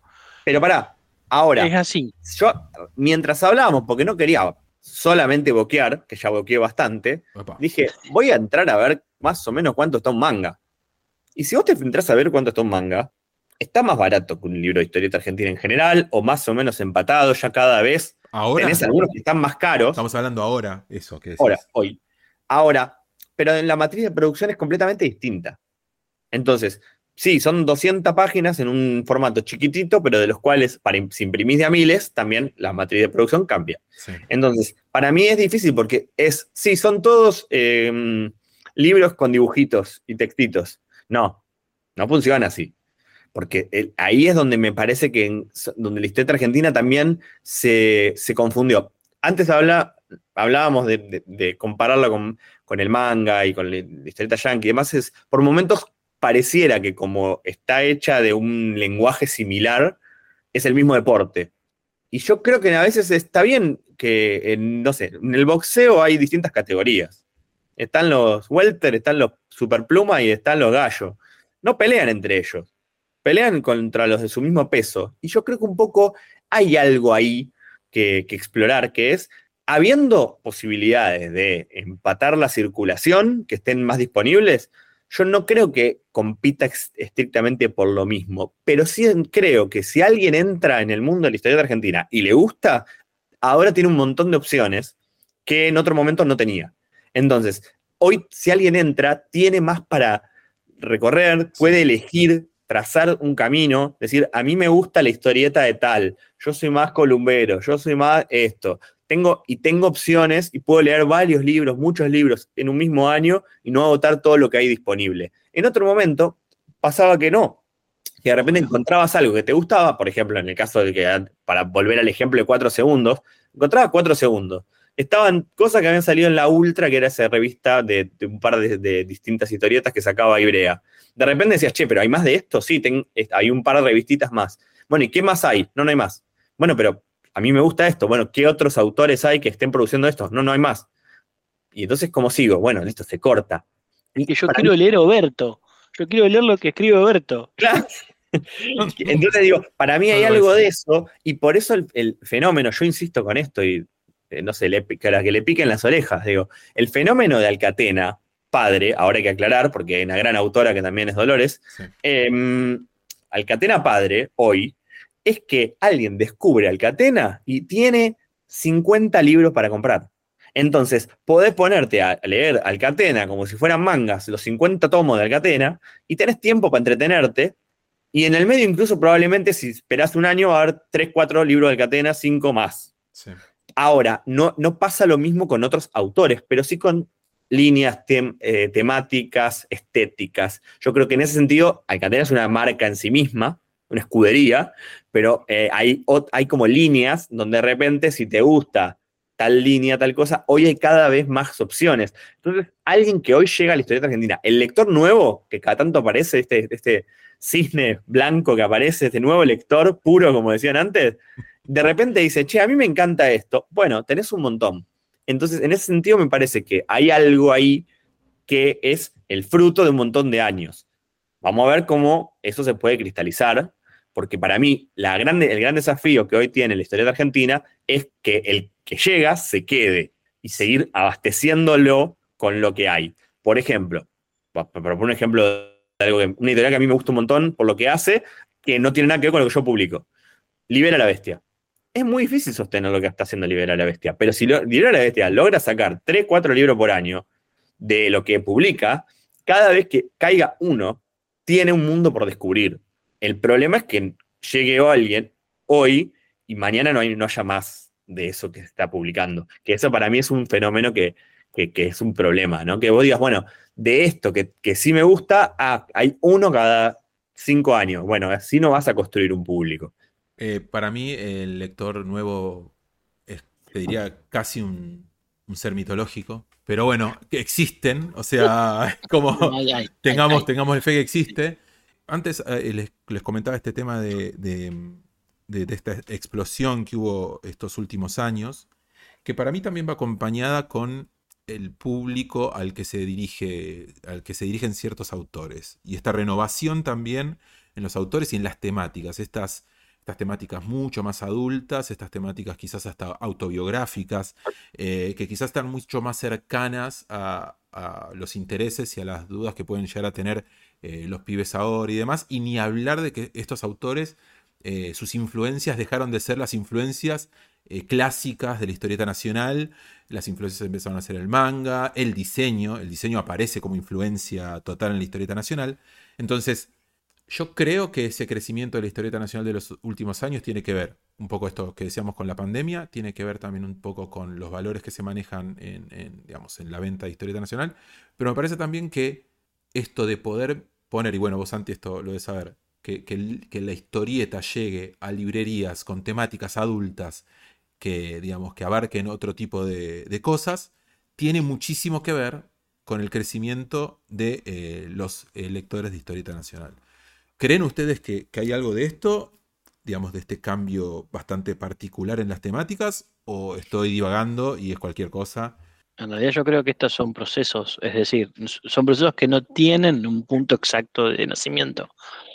Eh, comienzan a pasar un poco orgánicamente y vos no te das muy cuenta de cuándo arranca. Yo justo estabas hablando vos acerca de que hoy no se, no puedes abarcar todo lo que existe y nosotros que, que hicimos cinegramo durante tantos años que todavía lo hacemos, eh, mal, pero lo hacemos. Eh, cuando arrancamos en el 2012, cuando yo me sumé a Cinegrama en el 2012, yo necesitaba ir a tres ferias y tenía todo el material que se publicaba en el año. Todo el material que se publicaba en el año. Estaba al tanto de todo lo que pasaba. Para el 2015, 2016, ya ese ejercicio era imposible de hacer. Tenías que tener mucha más plata invertida, digamos, para el 2015 que estuvo la Comicópolis grande, ya, ya, ese, ya es, esa actividad era imposible de sostener de esa manera y que una sola persona lo cubriese todo era también imposible. Yo ahí, fue donde nosotros nos expandimos y se incorpora Sergio Chavinato a la. Para el 2017 los dos ya nos dábamos abasto. Para el 2018 ya buscábamos colaboradores. Y para el 2020, que teníamos la pandemia, era todos los días subir un artículo. Eh, y no alcanzaba. Yo no alcanzaba, ya habíamos tirado el trapo, pero hace rato. Entonces, ahí yo creo que en el medio pasaron un montón de cosas, porque vos, lo otro que pasaba es que te encontrabas gente muy joven haciendo historieta y leyendo historieta. Pero obviamente que lo que a la Argentina le sucedió fue un quiebre total con el pasado. Entonces, ahí lo que vos te falta es la continuidad de, de la cosa histórica. O sea, el 2001 hizo una cizalla, se cortó y lo que vos encontrás hoy es historieta argentina pues se produce en el país porque los autores son argentinos o porque las circunstancias de su medio ambiente los obliga a escribir de una manera, por más que dibujen exactamente igual con japonés. Pero no tenés la tradición de lo que venía sucediendo en la Argentina. Entonces, en ese quiebre, yo creo que hay una de las claves de la búsqueda actual de la historieta. Es decir, de buscar las raíces al menos un sector está buscándolo, mientras que hay otro que está enfocado hacia lo que está pasando ahora y el futuro, tal vez. Sí, y también hay algo que es propio de, la época, pero que es inevitable, es el diario del lunes. El diario del lunes. O sea, es, hay una generación de autores y autoras, muchas autoras, que eh, se, también se formaron en, en, un determinado contexto y de repente se dieron cuenta de que no había lugar para lo que estaban haciendo acá. Y, por ejemplo, miraron a Europa. El mm. Angulem como el gran, eh, el gran lugar, la meca a la que ir para llegar a, una determinada manera de vivir de la historieta. no, pero espera, ¿cuánta gente hizo eso? Hay un montón. hay muchos. De hecho, para mí, hay, déjame que, te, te cierro este concepto. Hay algo ahí que es que hayan logrado llegar a publicar participar de la nación de autores y toda esa movida, no significa que se garanticen dedicarse a vivir de eso. Pero sí hay libros. ahora acaba de publicar este mes eh, Loco Rabia, eh, uno de Tony Ganem, eh, que se hizo en, ese lugar. ¿no? Las 60, primeras 60 páginas las hizo ahí. Y entonces ahí yo pienso en, bueno, esa matriz de producción de todos esos libros eh, argentinos eh, hechos en Europa, para Europa, ¿no? Que son también parte de los primeros años de Elo Corrabia, los primeros años de Historieteca, varios de los libros de, Hotel de las Ideas. Digo, hay un montón de eso que no necesariamente alcanzó masividad acá, pero fue producido para afuera. Yo tengo esa sensación, y esto lo digo porque es algo que me, me atormenta a mí, digo, cada cual tendrá sus propios terrores, pero digo, es, bueno, eh, algo hecho para el mercado norteamericano es una cosa, algo hecho para el mercado europeo es otra cosa. Y creo que estamos en un momento en el extrañ- extrañísimo, en el que, aunque nuestro, nuestro mercado, industria, etcétera, sea pequeño, hay mucho producido para nuestro propio mercado. Y eso genera otras cosas que son difíciles de medir en el corto plazo. Pero para mí hay algo, de, hay algo ahí. Hay, hay libros menos exportables, pero muy id- idiosincráticos y que fu- funcionan mejor, y, pero que después es muy difícil de pensar en la, en la comercialización de los derechos hacia afuera. Ahora, hubo un periodo en el que para mí está asignado desde el 2010 para acá, que son los, la, emergencia de Loco Rabio, Hotel de las Ideas, esas- estas editoriales, eh, comic.ar, eh, etcétera, que hay mucho de lo que publican que es material que se había producido para otro mercado. Pero empieza a aparecer producción para, para ahora, y me parece que eso también eh, hay que ver cómo, cómo cala, digamos, cuánto, cuánto pega y cuánto se, eh, desarrolla patas. Porque obviamente, si siempre está esta idea de, de que si se produce por, por amor al arte y después se busca cómo se publica, o si se produce para un mercado, alguien lo financia y después acá si se puede se publica, pero capaz se hizo para afuera. Digo, esa, ese- esa discusión me parece que también cruza a los catálogos que se están publicando y así también, ustedes creo que no sé si lo hablamos recién o no, ya este es un matete, pero digo, también está lo de republicar material de Columba, sigue existiendo y vos decís, pero hay gente que esté comprando esto y sí, la verdad que sí. No sé si so- no sé, porque eso sí no lo tengo, ese dato no lo tengo, porque sé que se- lo que se vende por lo que distribuimos, pero no sé quién lo compra. Bueno, No pero eso es un fenómeno relativamente nuevo. O sea, se No, sabe- no es nuevo. O sea, es para- Espera, no, no, espera, no. espera. relativamente Es nuevo para las Claro, o sea, es constante, pero me parece que ahora llama las editores, editoriales. Las, Ahora también se llama Duma. no, pero a lo que voy es que hay mucho más material rescatado del que había hace. O sea, todos los meses salen como muchísimo material eh, de rescate y, y la gente, o sea, los que compran Historieta Nacional, hay como una especie de, uy, che, mirá esto, que como si lo estuvieran esperando hace siglos. Se llama Deux también. Bueno, también se También llama se llama Deus. Dios, se llama sí, Dios, chicos, se llama Dios. Es- Nunca olvidemos que esa editorial se llama Dios. El Señor No, a su editorial le puso Dios. Entonces, si Dios quiere, tenemos más rescate. Entonces, eh, a lo que voy es, es esto, es. Entiendo que es algo, entiendo, entiendo que es algo que pasa hace mucho tiempo y que el rescate no es nuevo. Lo que yo estoy diciendo es que hay como más lectores ávidos de rescates y las editoriales se dieron cuenta de eso y están rescatando mucho más. No, Para espera. mí- ahí, estás, ahí estás asumiendo un montón de cosas. Estás asumiendo un montón de cosas, de presupuestos que no son así. Uno, de editores de capa a cosas por afuera de la producción clásica del Eternauta, cuando se le acaba el Eternauta y cuando había agotado cierto mundo de rescate de Brecha, Trillo y, y Oestergel. O sea, podríamos de- incluir que, en- que en- en- entre los satélites de eso está también Lalia y material de ese Claro. estilo. Sí, sí, pero digo, pero cuando se acaba, se acaba ese trío de, de, de, de Sa- Oestergel, Trillo, Breccia, ahí es porque se le acaba el material que tenía para rescatar. Porque el otro material estaba, había que pagarlo a precio dólar, porque digamos, eh, de ello hay cosas que no publica. O sea, pues sería un golazo tener. ¿Alguna vez te preguntaste por qué nunca leíste un Sargento Kirk completo? Escuchás todo el tiempo hablar de Sargento Kirk en, en Historieta Argentina y nunca viste una historieta de Sargento Kirk. Bueno, de hecho, Y la única que se publica en Argentina es la que dibujó Trigo para, para Villiquen. Pero de hecho, el año pasado, Planeta publicó cinco tomos de Sargento Kirk. Y se vendieron un montón. Ahora, un montón para la historieta argentina. Es Ernie Pike. Eh, ¿No hubo Sargento Kirk también? Pike. que. Yo Sargento Kirk no lo vi nunca. Ahora lo buscamos. Pero ahora de repente decís, ¿se vende? Sí. ¿A los, a los volúmenes que Planeta quiere? No. No. Y entonces Planeta dice, "Mm, ¿sigo con esto? Y en realidad para nosotros, en una editorial de historieta argentina independiente, porque es un término que ya cada vez me llama la bola, em, dice, esto sería, esto sería un golazo, si vendo 3.000 ejemplares de esto. Y para Planeta dice, ¿tanto esfuerzo para esto? Me quedo Pero con espera. los derechos. Yo me quedo con los derechos y. Déjame, y- déjame, déjame terminar de desarrollar.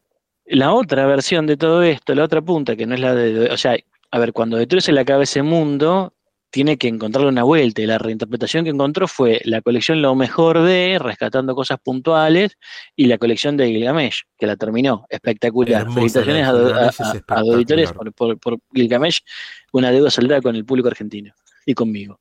Em, Que vos sos el público argentino, hay que decirlo. por supuesto. ¿No? Eh, Que Bueno, quede bien claro. Pero después, lo que hace, lo, lo que hace eh, Pablo Muñoz, Dios. casi no se le llama edición a eso. Vamos a decir la verdad. O sea, está todo mal impreso, está todo mal editado, es pésimo editor, es pésimo imprentero a esta altura. Entonces, el material, y aparte publican eh, 100 ejemplares de, de cada cosa, 200 ejemplares como mucho. O sea, se le agotó la maga y el tipo dudaba si la reimprimía o no. Hizo 200 ejemplares de la maga. Entonces, cuando sí, hay una corriente de rescate, bueno, si tu público son 200 personas, eso es una tendencia.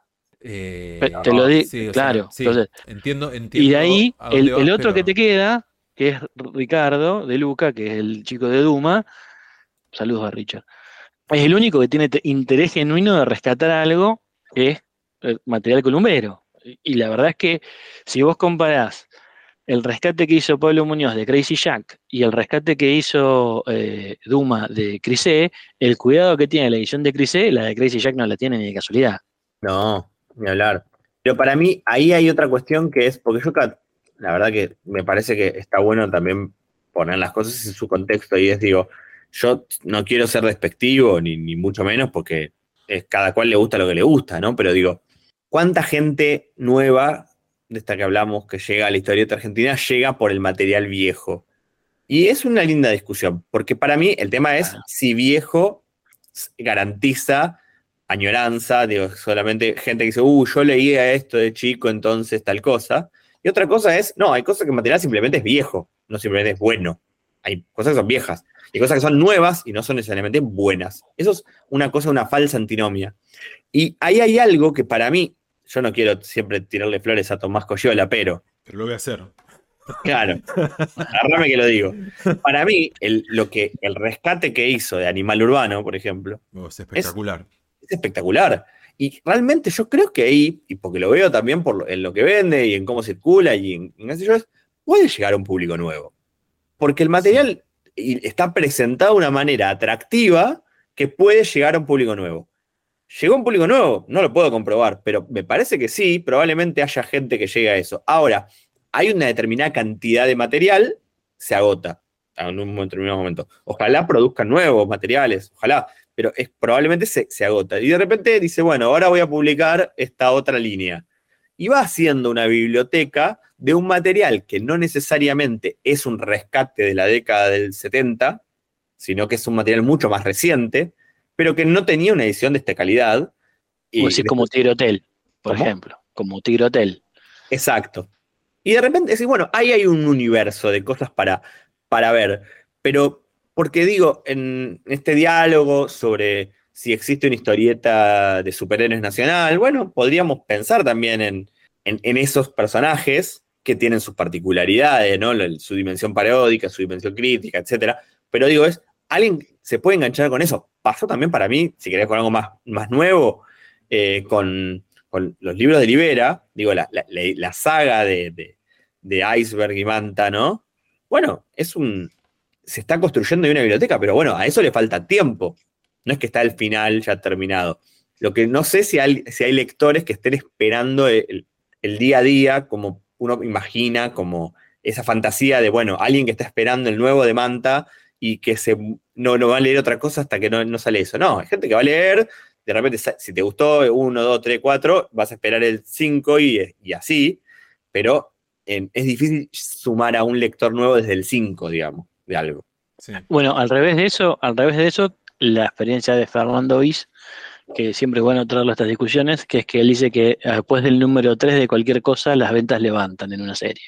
Entonces, eh, y que entonces el número 4 te levanta, te hace que te levanten todos los, los anteriores y que a él le funciona ese sistema.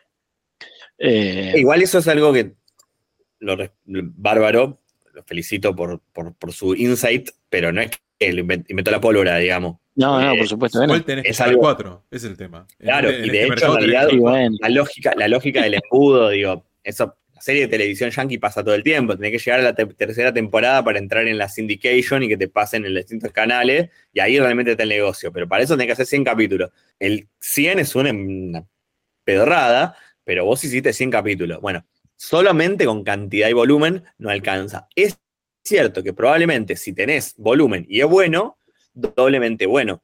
Ah, para mí hay algo, una cosa fascinante que hay, que es que es difícil de pensar al lector de historieta argentina como un, uno solo, porque Obvio. hay, hay ciertos perfiles más omnívoros, ¿no? Pa- Parafraseando al, al doctor Labra, hay algo de eso, pero hay mucha gente que lee una línea y no se mueve de ahí.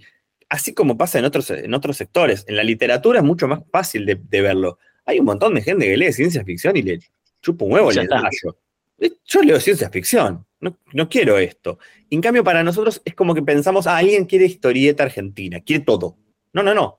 Ese, es un problema.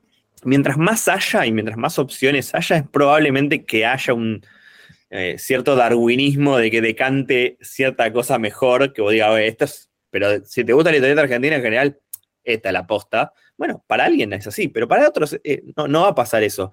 Y en ese sentido, y hay un factor que todavía no hablamos mucho acá, que es el rol de la difusión y la divulgación. Vivimos en un contexto de eh, microclima constante, de hablar muchas veces entre nosotros y que también eh, cazamos en el zoológico. Entonces es muy difícil de que vos pruebes otra cosa si estás siempre viendo las mismas cosas que circulan. Y cada tanto nos pasa, digo. O sea, hace un ratito estaba, porque vicio, ¿no? De, de- de mirar. Salió un libro que se llama Inmune de Alexis Puig y Pablo Canadé. Lo editó desde el Nuevo Extremo, que es una editorial grande, eh, con distribución, etc. Es una historieta, zombies. Es muy probable que el 99,4% de las personas que leemos historieta argentina no nos enteremos. Y que circule por todo un lugar sin que nosotros nos enteremos. Probablemente, ojalá que no, eh, le que le vaya bárbaro, porque no, tengo ni idea si es bueno o malo, pero que le vaya bárbaro. Pero probablemente, incluso, no lo distribuyen en comiquerías. Bueno, y un montón de gente ni se entere que exista hasta que en algún momento lo salden sí. y lo encontremos nosotros, que somos los lo que comemos esto, y decimos, che, estaba bueno esto, ¿por qué no siguió? Hay un porque libro de Paula. Bofo que pasó lo mismo. eh, de supermercado sacó, un- sacó una historieta también que se consigue solamente. No me sale. eh, no, no, no, no recuerdo quién. Bueno, sí, pues de- sí, hay un montón. Bueno, Sí, hay un de- montón. De, de- de una editorial que publica eh, Young Adult. Sí. Eh, y nada, y en comiquerías ese libro no se consigue. Y hay mucha gente que ni sabe de la existencia de, de- de ese No. libro.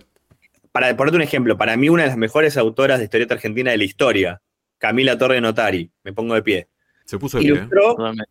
eh, ilustró una histo- hizo un, un libro y a la vez hizo una historieta dentro de un libro de literatura infantil, eh, infantil juvenil que se llama Super 8, que es un furor total. Sí. un montón de pibas, sobre todo porque está pensado para, para ese target, eh, le- leyeron a, Carol- a- a, mm, Acá a mi. Cami sin saber quién es y probablemente sin solución de continuidad no, no, no saben que existe otra obra de ella y dijeron, uy, esto es un flash. Es una banda de pibas que tienen, hacen rock, etc.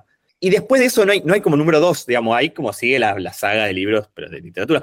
Y vos decís, loco, acá está pasando algo muy, muy zarpado y estos libros no están en la comiquería. Entonces vos, yo, porque soy un gediento, digo, pero a un, a un chabón que tiene una librería, le digo, vea, vos, tenés, vos vendés mucho El Ángel Negro, vendés gira de pizzería, vendiste el año que conociste a Narizuti, de esta autora.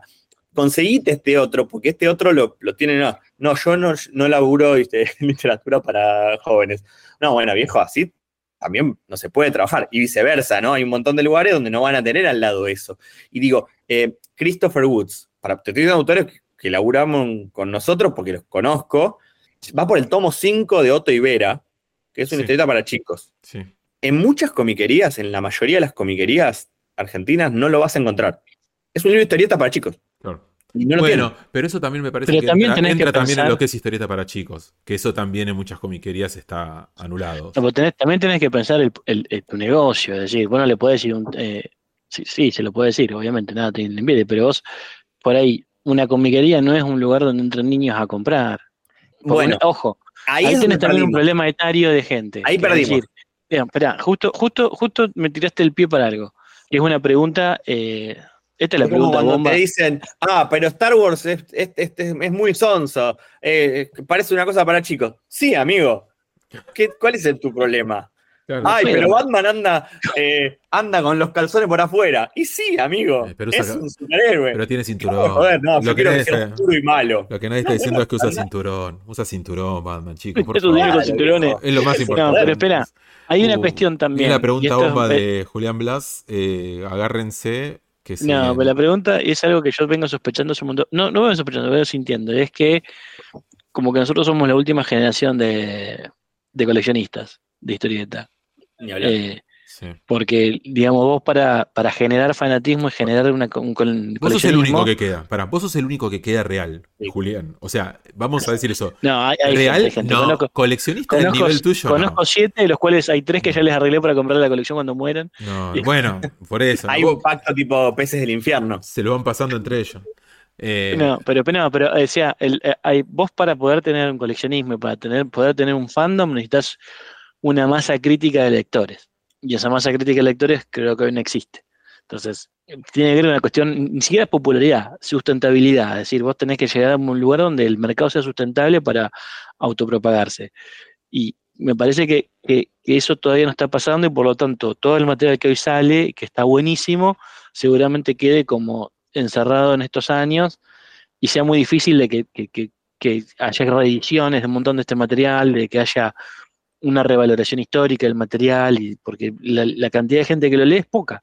Y pero, bueno, pero vos decís que, a ver, porque también lo que marca que haya, me parece, ¿no? Una reedición o que haya reimpresión y demás es si el material es bueno. Sí, a ver, material yo- bueno hay un bueno, montón de lados. Por eso, pero, Eh, pero, es que- pero, eh, entonces yo creo, o sea, No, porque- es, es como eh, eh, la sudestada, por ejemplo, ¿no? Vamos con algo.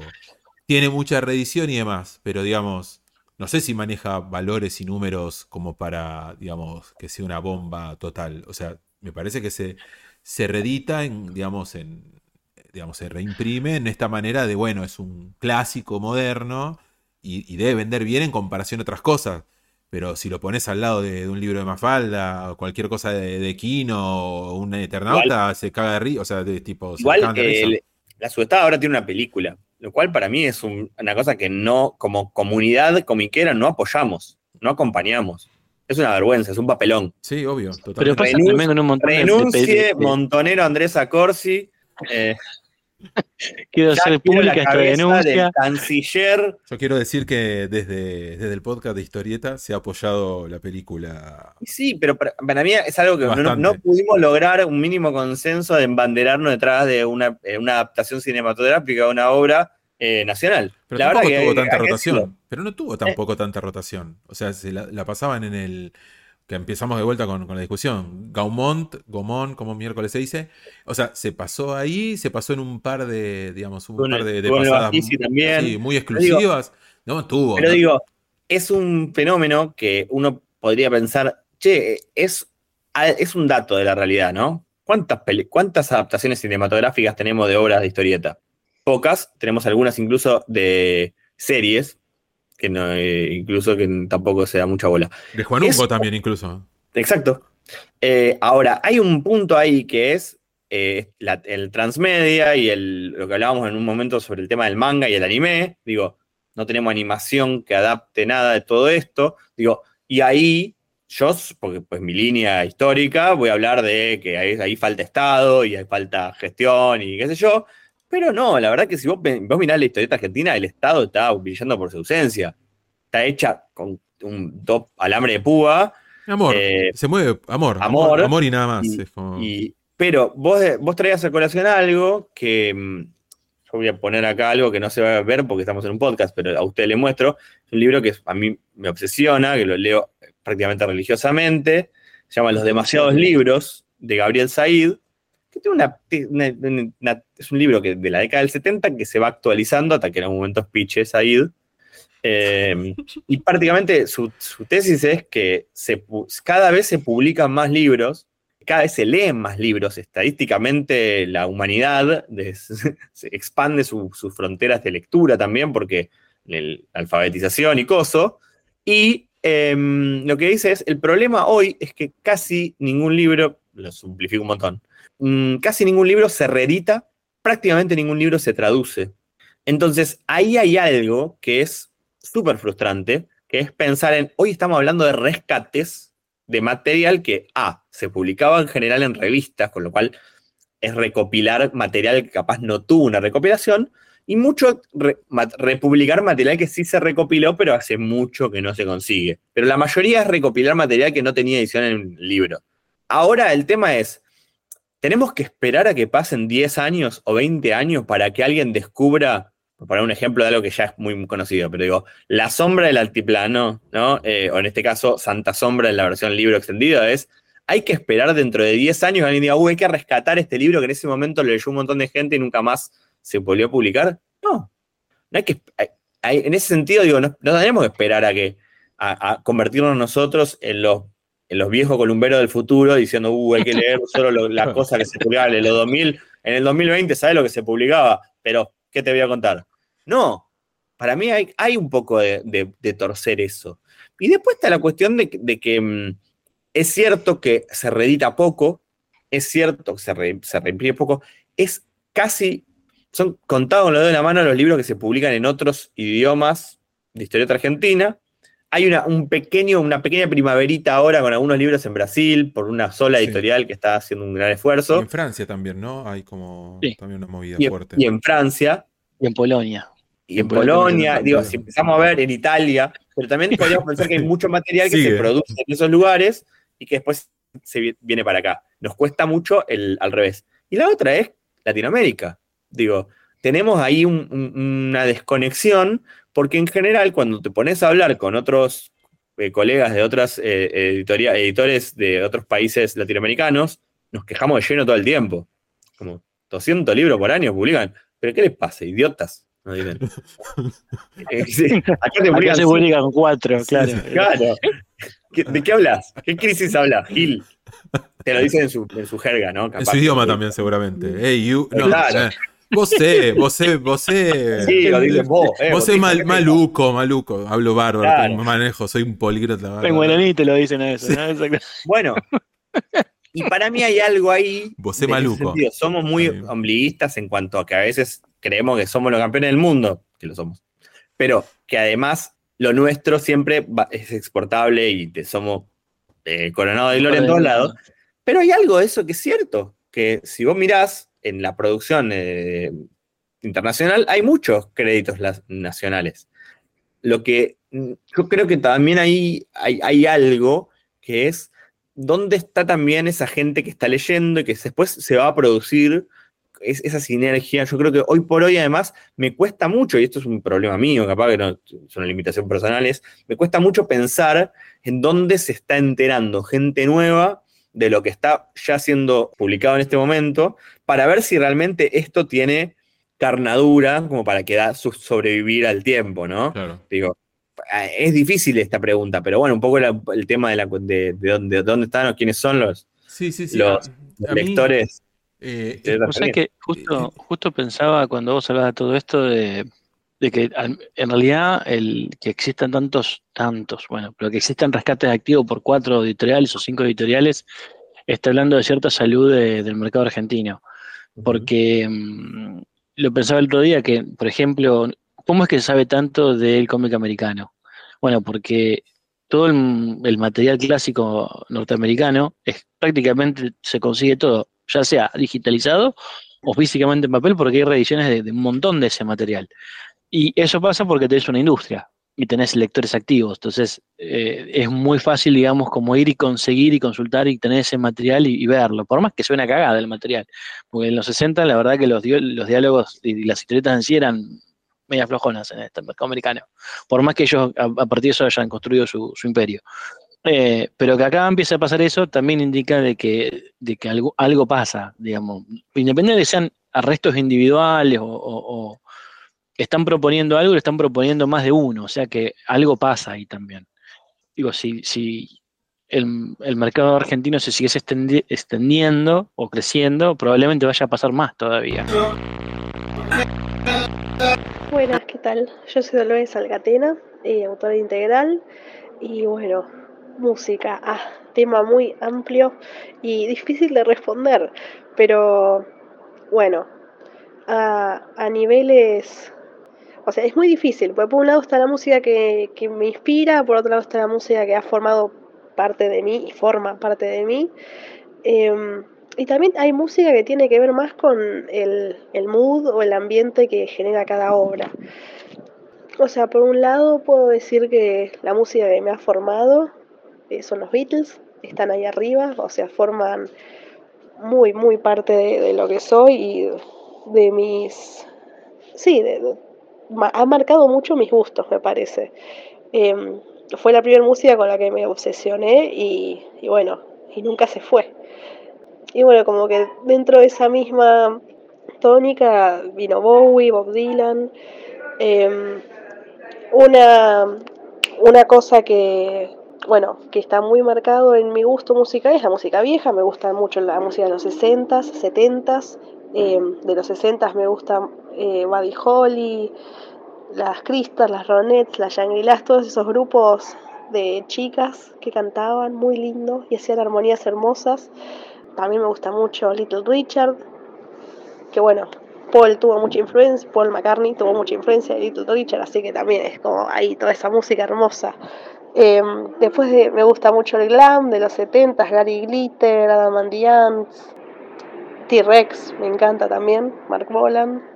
También me gusta la época pre-glam de Mark Bolan, que era muy, como muy de ensoñación esa música, muy extraña, muy mística. Eh, Kate Bush, me encanta, la amo. Bueno, en los últimos años empecé a escuchar a Spinetta y ha sido un gran descubrimiento para mí. Lamento que haya llegado tan tarde a mi vida, pero sí, últimamente estoy escuchando un montón a Spinetta. Y bueno, eso en términos de inspiración es difícil de responder porque yo siento que todo lo que uno consume retroalimenta la obra. Y bueno, y todo suma, o sea, todo lo que sea literatura, música, todo suma a la obra propia, entonces yo creo que hay influencias de todo lo que me gusta en mi obra. Eh, y sí puedo decir que, por ejemplo, cuando estaba haciendo Manos Horribles, estaba escuchando muchísimo a Kate Bush, y de hecho el personaje de Manos Horribles lo tengo súper relacionado a un tema de ella, que se llama Cloud Busting. Hermoso. Cuando hice Las Locas estaba escuchando muchísimo a Spinetta. Eh, cuando estaba haciendo El Fuego que Purifica, escuchaba a Spinetta y también estaba escuchando eh, la música que escribió Badalamenti, que es el señor que hacía todas las bandas sonoras de David Lynch. O sea, es como muy amplio, pero eso, generalmente también escucho música que me gusta de las películas. Y bueno, también me gusta la música clásica, es por eso, es súper amplio y nunca frena. De música clásica me gusta mucho Stravinsky, que también lo, lo, escuché bastante cuando hacía El Fuego que Purifica, y, y Bach. Y bueno, siento que fue una no respuesta porque hablé de un montonazo de cosas, pero así son los gustos musicales. Y bueno, hasta luego. La Legión de Historietas Argentinas. Hoy presentamos La tercera vida del señor Juárez. Dijeron que no iba a sobrevivir a la operación y se equivocaron, claramente. No sé por cuánto tiempo habré estado dormido. Seguro que son las drogas que uno le ponen para que quede de cama y no haya problemas en la operación. ¿Cómo es la palabra? No me sale, no me sale. ¿Qué lo tiró? Eso sí, tampoco crean que estoy muy contento con el hecho de que nadie haya sobrevivido. No tenía la mejor vida con mi familia, no se lo voy a negar, pero algo los quería. Sobre todo a mi perrito, el Tirri. Qué terrible es cuando nos deja un ser querido. Me pregunto si mi familia habrá pensado eso cuando me dieron el peor pronóstico, antes de ponerme eso que me pusieron, digo, antes de dormirme. Al Tirri seguro que lo durmieron también, pero no quiero pensar en eso porque me duele. Ahora, no me van a creer, pero esta es la segunda vez que me pasa. Sí, sí, aunque no lo crean. Yo ya estuve en una situación semejante cuando era chico. Resulta que había explotado un camión con no sé qué cosas encima, drogas también, seguro, no como la que me pusieron, pero algo de eso. Y la explosión fue tan fuerte que muchos dijeron que me iba a quedar como mínimo ciego. Hasta el doctor dijo que estuve muerto por unos minutos. Muerto yo, imposible. Está bien, ahora tengo una cicatriz enorme en el pecho, pero no se sale de este tipo de procedimiento entero, créame, no se lo crea o, lo que le parezca a usted. Ahora, Eso sí, todavía no me explico qué hacía toda esa gente en el remis negro en donde me llevaron. Creí que me estaban raptando, porque estaba así como me ve, desnudo y con toda la cicatriz esta que le muestro en el pecho. En estos días no se puede confiar en nadie, por eso vengo a ofrecerme voluntariamente. Digo, no tengo familia, no tengo altirri, y claramente hay algo en mí que se resiste a morir. Hasta tengo un apellido que da mexicano. ¿No le parece que eso puede aprovecharse para alguna franquicia? Digo, digo, digo también ahora que los adolescentes están como drogados. Eh, ¿Cómo era la palabra? No me sale. Eh, usted sabe lo que quiero decir. Anestesiados. Quiere decir anestesiados. Eso, eso mismo, gracias. Sabe que después de la operación me cuestan algunas palabras. ¿Le parece que puedo ser candidato, señorita Monroe? Lo tendré en cuenta, señor Juárez. No quiero pincharle el globo, pero su, digamos, tercera vida tiene menos que ver con usted que con una casualidad. No es la primera vez que alguien que trajo de vuelta el tumba se cree candidato a nuestra, digamos, particular convocatoria. Bueno, bueno, no deje de avisarme, cualquier cosa tiene mi número, ¿no? Tenemos el número de todo, Juárez. Ahora, siga esa chica que tiene cara de no haberla pasado bien nunca. Prisca, Prisca, vení. Estos clones son peor que el original. Prisca, vení, que ya terminamos con este. Tengo otros candidatos que se creen que van a ganar. Ahora le toca a uno que dice que es un león. Este trabajo no da respiro. Ojalá pueda ser todo un poco más tranquila como... como... Anestesiada. Sí, Juárez, eso. Ahora salga. Tengo que seguir armando mi particular equipo. El último recurso, con guion de Lubrio y dibujos de Kundo Crunch. Editó Libera la Bestia. Guión de esto, Fernando Bogado arroba Bogado Escribe. La Legión de Historietas Argentinas. A mí, a mí hay algo que me... No sé si me preocupa, no sé, pero es, es que por eso también era el, objetivo de, la charla y, la pregunta, que es... Y quizás es una mala costumbre que pasa con esto del manga y esta, sectorización de, de cierto target o de cierto público, viste, como que está todo bastante o sea, el que lee DC es un señor de 40 y 30 y pico, 40 y pico, digamos. Es el 50 también. 50, el que lee Marvel también está por ahí cerca, quizás hay un poco más jóvenes por el tema de las películas o lo que sea. El manga lo tenés súper como dividido hasta por género, pero recontra. Y la historieta nacional, un poco por esto que veníamos hablando de, de la variedad que hay, se hace difícil decir, ah, bueno, historieta nacional, se la das a alguien de 30, algo de lo que haya y se, le va a gustar o lo que sea. Me parece que la búsqueda del público o la búsqueda de quién puede llegar a consumir historieta nacional es tan personalizada y depende tanto de la persona a la que se lo vayas a dar que hace que sea muy difícil clasificar en una sola palabra o en una sola frase a ese público lector. ¿Me explico lo que digo? Sí, ahí tengo yo una teoría, si querés. Apa. Uf. No esperaba. eh, a ver, puntualmente la, nueva, la, nueva historieta argentina nace en el año 1979 con la publicación del fanzine Crash. Que es el primer, en realidad no es el primer fanzine, pero sí es el primer fanzine con conciencia de ser un fanzine, que era un fanzine de información. Pero mm, la nueva historieta argentina nace de un lector informado y formado. Y digamos, en eso la Fierro tiene un montón que ver, mucho más que el Escorpio. Eh, Casioli inventa con, la Fierro un nuevo lector, que era traspasar el lector del humor, por decirlo de alguna manera, que es un lector eh, de, tendencia política, a, la historieta, a una historieta intelectual, eh, filoeuropea y con tintes políticos autóctonos. Obviamente antirradical eso hay que decirlo también. La Fierro tuvo un ideario muy importante en la formación de un montón de lectores, mucho más que en la cantidad de lectores que tuvo. Porque cuando las demás revistas murieron, los demás, o sea, tanto Fierro, tanto Scorpio cuando desapareció como desapareció Columba, no hubo gente que retomase eso. El único que retomó y levantó banderas acerca de la historieta argentina y esta historieta argentina fue la gente que leía La Fierro todos los fanzines de los 90, donde se forma Salvador Sanz, Ángel Mosquito, toda esa eh, eh toda esa gente, Hawk, y así seguís nombrando gente, viene de ese periodo en el cual la gente que estaba en el ahí se veía como un hijo estilístico de la Fierro, en, más de un sentido. De hecho, había un póster gigante, vos entrabas al, a la- las ferias de la I y había un póster ahí con, la, con, con una lápida de fierro y un zombie saliendo con las revistas y los fanzines. Eh, Tal cual. Y cuando llegan los 2000, toda la primera continuidad de los 2000 tiene un poco que ver con esos hijos. Y de hecho, la nueva historieta argentina, esa de- del, del- hotel y, y- y- del- de parte de parte de todo ese movimiento, tiene mucha confluencia de esa parte política. Me parece que la nueva historieta argentina es eso. Y en algún momento le pasó algo, que es que el- el- el- la herencia de la Fierro fue quedando cada vez más atrás. Cuando llegó la nueva Fierro en el 2006, ya había bastante, estaba bastante diluida la, la- la historia y se le nota a la Fierro, a la segunda época de la Fierro. Y cuando llegas al, digamos, y cuando entran los que venían leyendo manga, que no tienen nada que ver con el Fierro, entran a producir historieta, ahí se genera un, un- un despelote total. De hecho, mucho de lo que pasa en el Festival de, las Vamos, de Vamos las Pibas, que es muy político en más de un sentido, no sería posible sin la cierta influencia del manga directa, en el estilo de dibujo de las chicas ante todo, obviamente, pues está, y de animación, de la animación moderna también.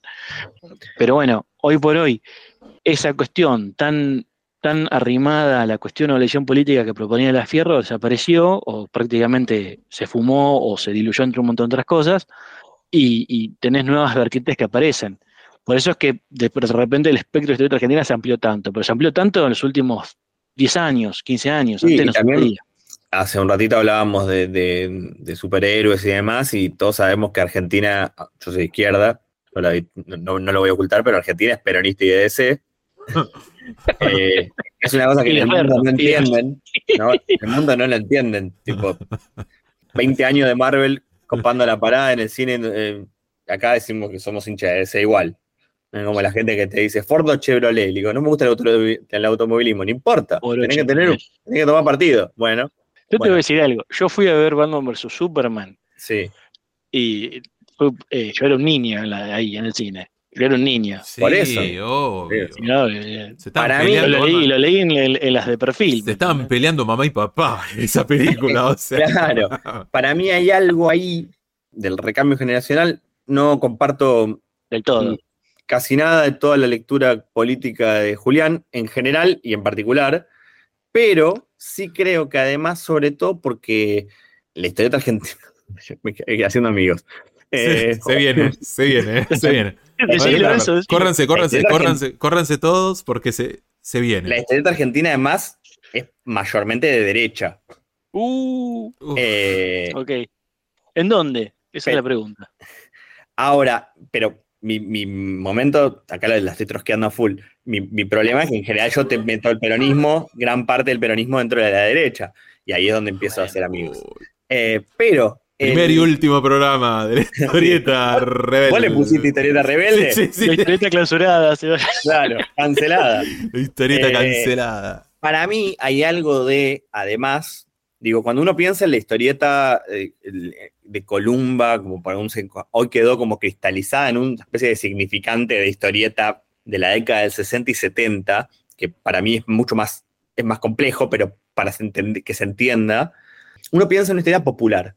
Y una historieta que leían jóvenes y adolescentes, pero también adultos vinculados también a profesiones populares, incluso las fuerzas de seguridad. Digo, hoy uno no piensa en que la historieta argentina tenga una pregnancia en las fuerzas de seguridad, por ejemplo, ¿no? Sí. O ahora, Ahí estás, ahí estás haciendo un, reduccio- un reduccionismo, Santi. no, no, no, dije que era Digo, uno de los claro, elementos, que, la que policía o, lo- o- o- o- o- o- o los cabos del, del- de gendarmería leyesen una revista de historieta no significaba que esa historieta, que, esa- que esa No, no, revista no, no facha, dije digamos, eso, vamos a decirlo no así. eso, yo no dije Sí. eso. Ok. No dije eso. Ahora, lo que digo es, ¿por qué no estaría mal visto? No estaría visto ni siquiera como algo infantil en un sector social, económico, eh, y hoy sí. Y de repente, hoy tenés a tipos de 30, 40 que andan con la remera de Batman, pero que nunca leyeron un cómic. Entonces, Ah, bueno.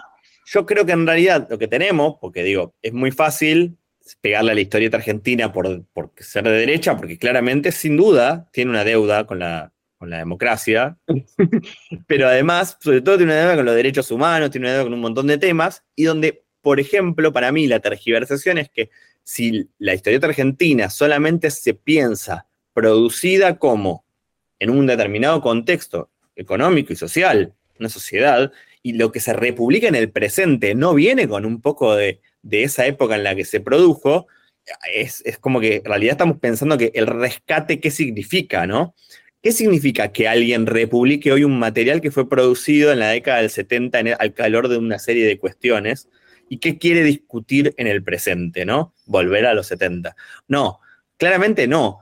Pero además, sobre todo, me parece que hoy incluso es más eh, difícil de hacer porque es mucho más compleja la, la discusión. Yo creo que cada tanto nos pasa, acá somos tres señores, varones cis, entonces tenemos que hacernos cargo de que además hay un montón de cosas que son, nos, nos nos son esquivas y que no las podemos ver. Y entonces también, eh, vo- vos, antes muy bien decías, Juli, lo de vamos las pibas, vamos las pibas, incluso eh, en los últimos años tiene muy poca historieta nueva. Tiene eh, mucho, mucho sticker, mucho fanzine de ilustración, y creo que incluso se dial- dialoga mucho con el- las disciplinas del arte plástico y de la animación que vos mencionabas y demás, pero claramente la, historieta argentina no logró tampoco capitalizar ese movimiento gigantesco que se armó de decenas y decenas de autoras que empiezan, muchas muy jóvenes, que no se vieron después eh, encausadas en la publicación de libros de historieta, ni se vieron representadas y encausadas, y tampoco generaron un movimiento nuevo de publicación. Sí tenés autoras en particular y tenés algunas editoriales que publicaron a esas autoras, pero digo, yo creo que el fenómeno fue mucho más grande. Incluso si uno piensa en dibujados, creo que, o dibujados al final, dibujados, ahí eh, era el- la, pre- la preeminencia del fanzine de historieta y de la historieta es más clara en lo que después luego fue a parar a editoriales. Mucha gente que empezó haciendo sus fanzines ahí y que siguió haciendo fanzines, porque sabemos que no es un sustituto en rebaja de nada, pero sí que después encontró un cauce en publicar libros de historieta y se insertó en eso. Y yo creo que no, no hubo una traducción tan, eh, tan lineal en libros de historieta. no es una opinión, es un, de- un hecho de la realidad. Lo, comprobamos viendo qué se publica y cómo circula eh, los materiales de autoras y de diversidades. Para mí ahí hay algo que es, incluso desde una mirada comerciales, hay un montón de, de demanda insatisfecha. Entonces vos decís, sí, lo, de Columba que- o lo material, no es que el que republiques eso hoy significa que estás pensando en un comisario retirado de la federal que va a ir a comprar una comiquería. No, pero claramente es un material que en algún momento fue popular, fue masivo. Eh, popular y masivo, que no necesariamente son sinónimos, en este caso lo eran. Y ahora lo que, lo que no tenemos es ese reemplazo para mí. Esa cosa masiva y popular de la historieta argentina que vos digas, bueno, hay una masa crítica de gente que lee y que de ahí van a salir todos esos nuevos lectores. Yo creo que en ese sentido eh, está interrumpida. Es un, esto para, si existe el CONICET después del 11 de diciembre, estaría bueno que alguien investigar, eh, por ejemplo, qué pasó con los, las decenas de miles de pibes que leen a Chanti o leyeron al Bruno, y si siguieron leyendo historia de Argentina o se fueron a otro lado. Porque ahí vendiste miles y miles de, de ejemplares de saga que tienen 12 tomos, 15 tomos, 15 libros. ¿Dónde fueron a parar esos pibes que hoy ya votan y no sabemos ni a quién? ¿A dónde fueron a parar? Porque esos lectores existían, ¿eh? No son lectores que no existían. Pues el gap, pues es co- como, como, el, es como el, es, es como el limbo del que se habla siempre, de esa ausencia de, de- de- como de, de la lectura para el adolescente, digamos, de historieta nacional. Te falta uno de Estergel, O sea, básicamente. O sea, al- algo ahí en el medio, digamos, que, que te haga pasar de largo un My Hero Academia, por ejemplo. O sea, eh, como, Sí. como que esa parte me parece que es la que se viene hablando esperá, hace un montón que esperá. falta. La última vez que hubo historieta para adolescentes en la Argentina se llamaba Cazador. Sí, bueno. ¿Pero era para duda. adolescente? Sí. Y, Y si tenía culo y teta, era. no sé, para un niño no era. No, Y bueno, pero- obvio. Pero No, era- tenía pero puteadas. sí. Lo único que tenía era el culo, tetas y puteadas. Y, viol- y violencia. violencia. Bueno, pero la- bueno, pero la manera- pero la hay que manera de la- vuelta. Esperá que lo diga de vuelta, que lo atiendo de vuelta eh, a Jorge. Una basura. No, bueno, pero me parece Gracias. que también era lo que era Que, lo, por ejemplo, era lo que había. cuestión relacional, también, que, que- yo decíamos al principio, ¿no? que soy acá el más joven, el Benjamín del grupo, eh, creo que mi grupo de amigos de la secundaria por, solo por, por sacar a ojo de buen cubero, el 80% o el 90% de mis compañeros secundarios leían Cazador y nunca tuvieron una historieta de Batman. No, o sea, no te estoy diciendo esta Argentina. Te estoy diciendo, no, te- no tenían un Batman, no, no leyeron un manga, pero leían Cazador. Sí, Entonces, Bueno, pero ahí, tenés, ahí ya tenés un problema, que es que las, los lazos que conectaban eh, ya estaban rotos. Totalmente. Sí. Y eso, ¿sabes por qué pasa? Porque eh, en la Argentina, las revistas de Columba, que uno tanto discute, y siempre las van a discutir, no eran revistas para niños, eran revistas para adultos. Y las leía tu papá, y vos las leías de- así, por, por derivación, por derrame. Y mientras que vos leías el patrucito, tu viejo leía el Tony. Y en algún momento vos hacías una migración a- al Tony, en algún punto. Y en el medio pasás por un montón de otras cosas. Porque, digamos, la historieta convivió después de la década del 50 con la televisión, con el cine, con un montón de cosas. Entonces, eh, pero, pero existía ese, ese vaso co- comunicante. En algún momento eso se cortó.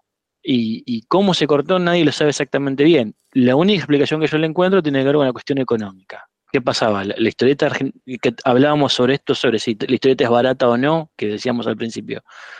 La historieta era un producto de entretenimiento popular que se compraba y no se coleccionaba.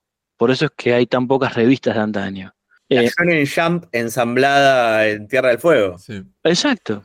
Las tiene todas Julián Eh, esas, por y- eso nadie las tiene. Las tenés todas vos, tenés que empezar a soltar No, un poco tengo un eso. container acá de, Claro. de- de- de- de cosas de Columba. Sí. Em, digo, el- en algún momento cuando la Argentina entró en la debacle y la, la- la espiral económica descendente, que ya llevaba un montón de décadas, el, el entretenimiento fue cada vez más difícil. De hecho, el último tiro de bengala, el último, eh, digamos, eh, tiro de bengala que existió acá eh, fue el, el Nippur Magnum, eh, que, que lo publicó Columna en el 79, que fue la revista que, la gran revista de historietas de la década del 80, eh, porque vendía arriba de los 100.000 ejemplares. Fierro en comparación, vendía, llegó a vender 25.000 ejemplares, o sea que vendía un cuarto de lo que vendía el Nippur. Ahora, la diferencia, de vuelta, la diferencia es que todo ese público que leía Nippur no era público coleccionista. El público de Fierro sí. El público de Fierro era un público instruido y educado. Educado en ideas políticas y educado en coleccionismo. Entonces, y en, otro tipo de lenguaje, si vos agarras una Fierro de esa época, te encontrás que conviven la literatura, el cine, el videoclip, todo junto en la revista. Hasta una estética determinada. Las revistas de Columba atrasaban 20 años en estética. Yo las aprecio más ahora que en su momento cuando era chico. Me traía mucho más ese material que era más moderno, a todas luces. Y que era un material que en estética venía del underground. Digamos, todo Fierro está marcado por la estética de Ralveroni, que hoy no lo conoce nadie. Bueno, vos sí lo Sí. conocés, Santi, porque tipazo. pero por un artista ñoño, de ¿no? la puta madre. Pero bueno.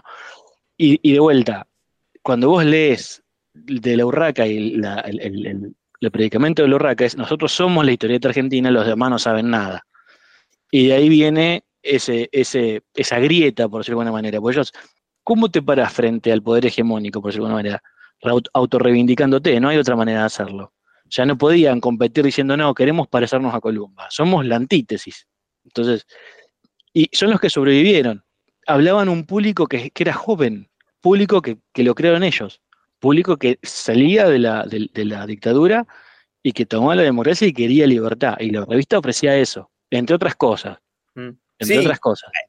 Eh, yo creo- sí, digo, siguiendo también en, parte de, una discusión sobre eh, la genealogía, para mí es fundamental pensar que además la salida de la democracia, ah, de la salida de la dictadura por una, con una democracia muy eh, endeble eh, y después de un genocidio, también hay una, mm, una carga muy fuerte en qué tipo de historieta se publica. Hay- para mí hay una cosa muy extraña, que es que hay gente que no puede ver que hay un paralelismo con el destape español, ¿no? Y por qué la llegada de, de determinados materiales acá generan esa, esa cuestión, ¿no? Digo, nosotros no tuvimos un pacto de la Moncloa, pero más o menos. Entonces hay una cuestión ahí de, mm, de lo- la irreverencia ante determinadas cuestiones. Digo, pienso en humor también, ¿no? Eh, Obvio. eh, como, como, un- como una revista. Vos, vos decías el, tipo, el- la, la de adultos con eh, humor o sex humor y, el, y, Umi para los niños, ¿no? Y de repente tenías a los mismos dibujantes que laburaban en todo. Claro, obvio. Tabaré, Tabaré ante todo. Tabaré es como el, para mí es como especie del, del- el mejor ejemplo de, bueno, jugaba en, las tres categorías, pero en una hacía cosa para el chico, en otra para otro. el- Ahora, yo creo que ahí, y en ese sentido, cada tanto me, me cuesta cada vez más pensarlo, porque pensamos también a los autores como eh, entidades, como medio el, el meme de perro chiquito y perro grande, que es como digo, sí, Tabaré o, no sé, Grondona White o quien sea, digo, el espectro, el, el- el- tipo de formación que tenían, hasta como intelectuales, uno te pueden gustar o no sus ideas políticas, pero como intelectuales y con su formación, sus lecturas, su intervención, era increíble y me parece que en un punto también tiene que ver por, con su- el mercado de trabajo y la competitividad de ese mercado, que hoy no está.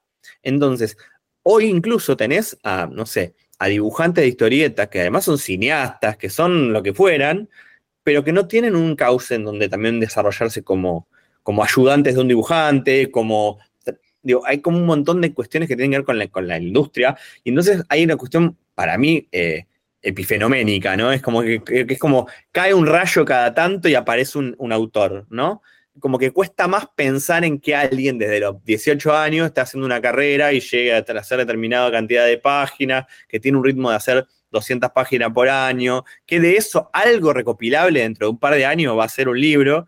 Es, es como que esa lógica es muy distinta. Entonces, la lógica también de producción, de pensar incluso a la obra como a la, obra a nivel historietística como un libro, una, una cosa autoconclusiva que poder ubicar en un mercado europeo, digo, es como todas unas variables que no son las mismas que antes. Entonces es difícil com- comparar con lo anterior. Y aún así, volvemos, ¿no? Está el, hay gente que está leyendo esto como algo nuevo, porque claramente hay cada tanto de haber alguno que lea, ah, bueno, estos libros se le presentaron de esta manera. Y la otra cuestión es, bueno, todavía hay mucho por descubrir de lo viejo. Entonces, ¿cómo hacemos para eh, navegar esas cuestiones? Y para mí el rol de los editores ahí eh, está un poco vilipendiado porque incluso los editores también son, somos viudos de nuestras propias lecturas y a- cazamos muchas veces añoranzas de lo que nos gustaba como lectores. A mí un desafío que, que- que me queda a veces por, por cumplir, porque últimamente me cuesta cada vez más, es eh, escindir un poco mi gusto como lector y mi mirada como editor.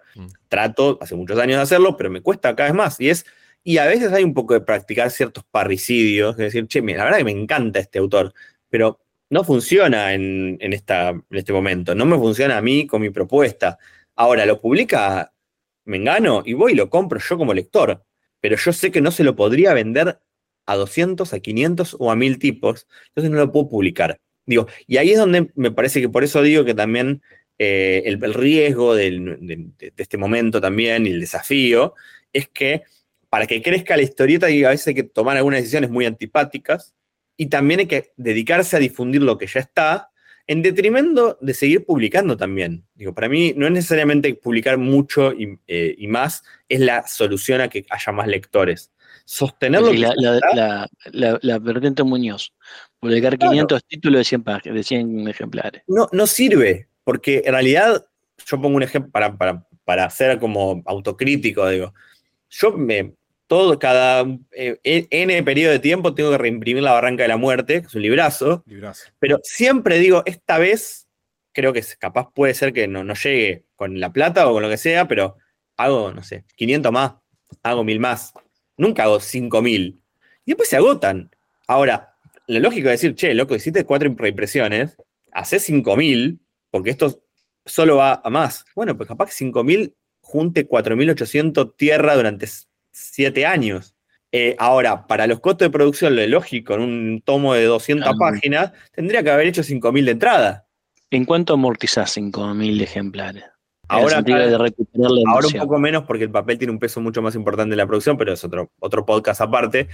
Sí, es, lo que digo es que así como en ese momento fue como muy de cada reimpresión, digo, bueno, esta vez capaz se corta, ojalá que no, porque es un librazo, pero esta se corta. Hay otras veces que lo hice al revés, imprimí 3.000 de algo y todavía tengo 2.800. Entonces, no es una ciencia exacta. No, Eh, entonces también me parece que hay algo ahí de, de lo que es muy, muy artesanal para algo industrial y que increíblemente hoy todavía sigue siendo, tenemos una dependencia muy grande de lo industrial pasado. En nuestra artesanía actual estamos todo el tiempo mirando ese espejo retrovisor que deforma, pero a la vez es como, bueno, todo el tiempo comparamos con eso porque es lo que tenemos, pero es muy difícil de pensar. Para mí es un- el, el desafío, cuando me, me dijiste que íbamos a hablar de esto, yo dije, eh, va a ser difícil que esto dure poco tiempo. No, porque no, es que para mí es, re interesante la, la- la charla y, y- y la pregunta porque dispara un montón de cosas. O sea, porque digamos, eh, abarca toda esta, bueno, industria, vamos a decirle, vamos a Sí, decir sí. industria, abarca toda la industria, no solamente al, digamos, al lector, porque la, pregunta es esto, es eh, para quién es la historieta, digamos, si está hablando un poco el lector, pero es imposible eh, negar la participación de todos los otros, digamos, de todas las otras partes. Entonces, obviamente, en esta charla no vamos a llegar, ninguno, eh, Julián no va a agarrar y decir, bueno chicos, 35 años. Ese es el target de la historieta nacional, lo vamos a aplaudir a Julián, muy bien Julián, bravo Julián. Y va a ser un libro con todo eso y vos Santi no vas a decir, no, es 28 y yo menos.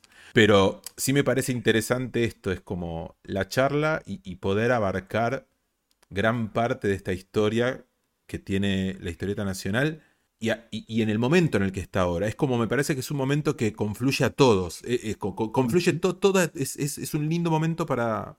Bueno, es que también pasó tanto, pasó tanto tiempo de, o sea, pues todo proceso empieza y, y termina. Y mientras un proceso va terminando, otro nace. O sea, la historieta argentina tuvo un quiebre en el 2001 por la debacle económica, pero fue muriendo durante toda la década del 90, fue muriendo de a poquito, y los fanzines iban naciendo de a poco y terminaron construyendo este nuevo panorama en la historieta argentina. Un panorama que se amplió por propia necesidad. Sí. Es decir, por el ingreso de actores, por las influencias nuevas que llegaron, por la, modernización de la tecnología. O sea, todo eso pasó al mismo tiempo. Entonces, también Argentina, vos pensás de esta manera, Argentina vivió de una misma manera hasta, el- hasta la convertibilidad. La convertibilidad supuso el ingreso y la actualización de, de un montón de cosas que pasaron al mismo tiempo. Se transformó la sociedad, hubo una modernización tecnológica tremenda en la Argentina, aparecieron fotocopias láser, impresión bajo demanda, todo eso apareció en los 90. Y planteó otra forma de hacer las, las cosas, que tardó en eclosionar seguro, Mm. pero que cuando terminó por configurarse, permitió cosas que antes no pasaban. O sea, yo, una, la única seguridad que yo tengo es que independientemente cuál vaya a ser el destino económico de este país, que prácticamente estamos en el abismo, eh, pero estamos ahí, ¿no? Digamos, Sí, hay sí, que sí. decirlo, en el momento hay que asumirlo. Pero independientemente de qué profundo es ese abismo, no nos va a pasar lo del 2001. Ah. ¿Por qué? nunca te bañás dos veces en el mismo río y por eso eh, a los agoreros del 2001 les podemos decir, no, va a ser distinto, Obvio. claramente. Para mí hay algo ahí también en esto que vos que decías, Juli, que no comparto un montón de la caracterización política y económica, pero, porque digo, no, nunca volvimos a los, al poder adquisitivo del salario del 74, digamos. Obvio. Entonces uno obvio. podría decir cómo, cómo pensamos en la dimensión de la cultura y el entretenimiento, y en ese contexto, y también pensando en que además la competencia por el, por el ocio y por el entretenimiento eh, está muy mediada por un montón de factores que tienen que ver con el pluriempleo y la precarización, pero también por qué elegimos cuando tenemos eh, tiempo libre para, para, para consumir. Y hay algo ahí de, de la construcción de comunidad que me parece que la historieta argentina en este momento est- est- está, está en, en deuda. Como que es muy difícil empatizar con un otro si no te identificas con nadie. Yo creo que en ese sentido, y esto no, no quiero que suene una cosa medio Heal the World, pero es como medio de. No hay una comunidad unificada, eh, mucho menos organizada, de, Seguimos. sí. de la historieta argentina. Cuando parece que no va escalando, pero va escal- Pero, escalando. pero eh, digo, el- que hay, hay un microclima, hay un grupo de gente, una minoría súper intensa, pero no hay algo de identificación. Digo, como esto que decía antes de, de embanderarse eh, todo desde detrás de la, de la subestada, como decir, che, la historieta argentina llegó al cine, vamos, vamos a bancarla. Pues estás pidiendo una, un- un- una militancia que no va a existir nunca, especialmente porque no es política, porque es, es, es entretenimiento y en definitiva es arte. Entonces, bueno, pero lo que sí me parece que hay es que, por ejemplo, eh, estamos en un proceso en el que podríamos pensar que el, es- suena despectivo, pero no, no quiero, quiero que quede claro que no lo es. es digo, el otaku, como concepto, que era utilizado de manera eh, bulinística, hoy está acuñado como una identidad. Sí, bueno, pero a ver, vos. Y la argentina eh, no tiene eso. Bueno, pero la literatura. tiene Pero tenés ahí un o sea, problema, Santi. Ahí tenés. Espera, te- te- vos, Fede, después, después tiro yo. No, no, pero a mí me parece que yo creo, yo estoy un poco en la que dice Santi, ¿eh? O sea, en esto, la literatura, con estas algunas sagas, y hay como una militancia, incluso hasta de- de- del género, o sea, de, de géneros diferentes de literatura. A ver, eh, no, no quiero ir para atrás y, y es hasta obvio lo que voy a decir, pero lo que pasa con Harry Potter y todos los clones de Harry Potter, lo que pasa con los Sí, Juegos sí. del Hambre y los clones y demás, eso es militancia. No, obviamente estamos. Es fandom, es sí, bueno, perdón, sí es fandom. Sí. Pero bueno, pero llevado quizás a extremos bastante fuertes. A lo que voy es, sí no pasa en la historieta nacional. Ni siquiera, eh, no pasa, en- no, no sé si te diría así, bueno, pasa, pasa en la, en, eh, con el cómic norteamericano acá, bueno, porque ya, ya hablamos del tema.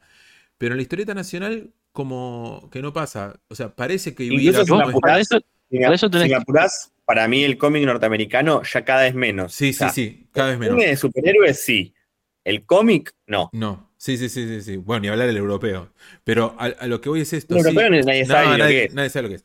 Pero sí me parece eso, es como que, que sí puede ser que pase y, y- puede ser que sí nos durmamos en los laureles de, de- de- de presentaciones de, historietas, pequeños eventos y demás, donde todos nos conocemos, todos nos decimos que nos queremos y la mar en coche, y no dejamos de vernos la cara siempre los mismos. O sea, y, y ahí es donde decís, bueno, yo qué sé, hasta acá llegó, somos 50 y, viste, ¿y cuánto podemos llegar a tardar en vender 100 números de, de- de lo que sea? Tipo, bueno, tráelo a, a Muñones y que nos diga cómo se hace.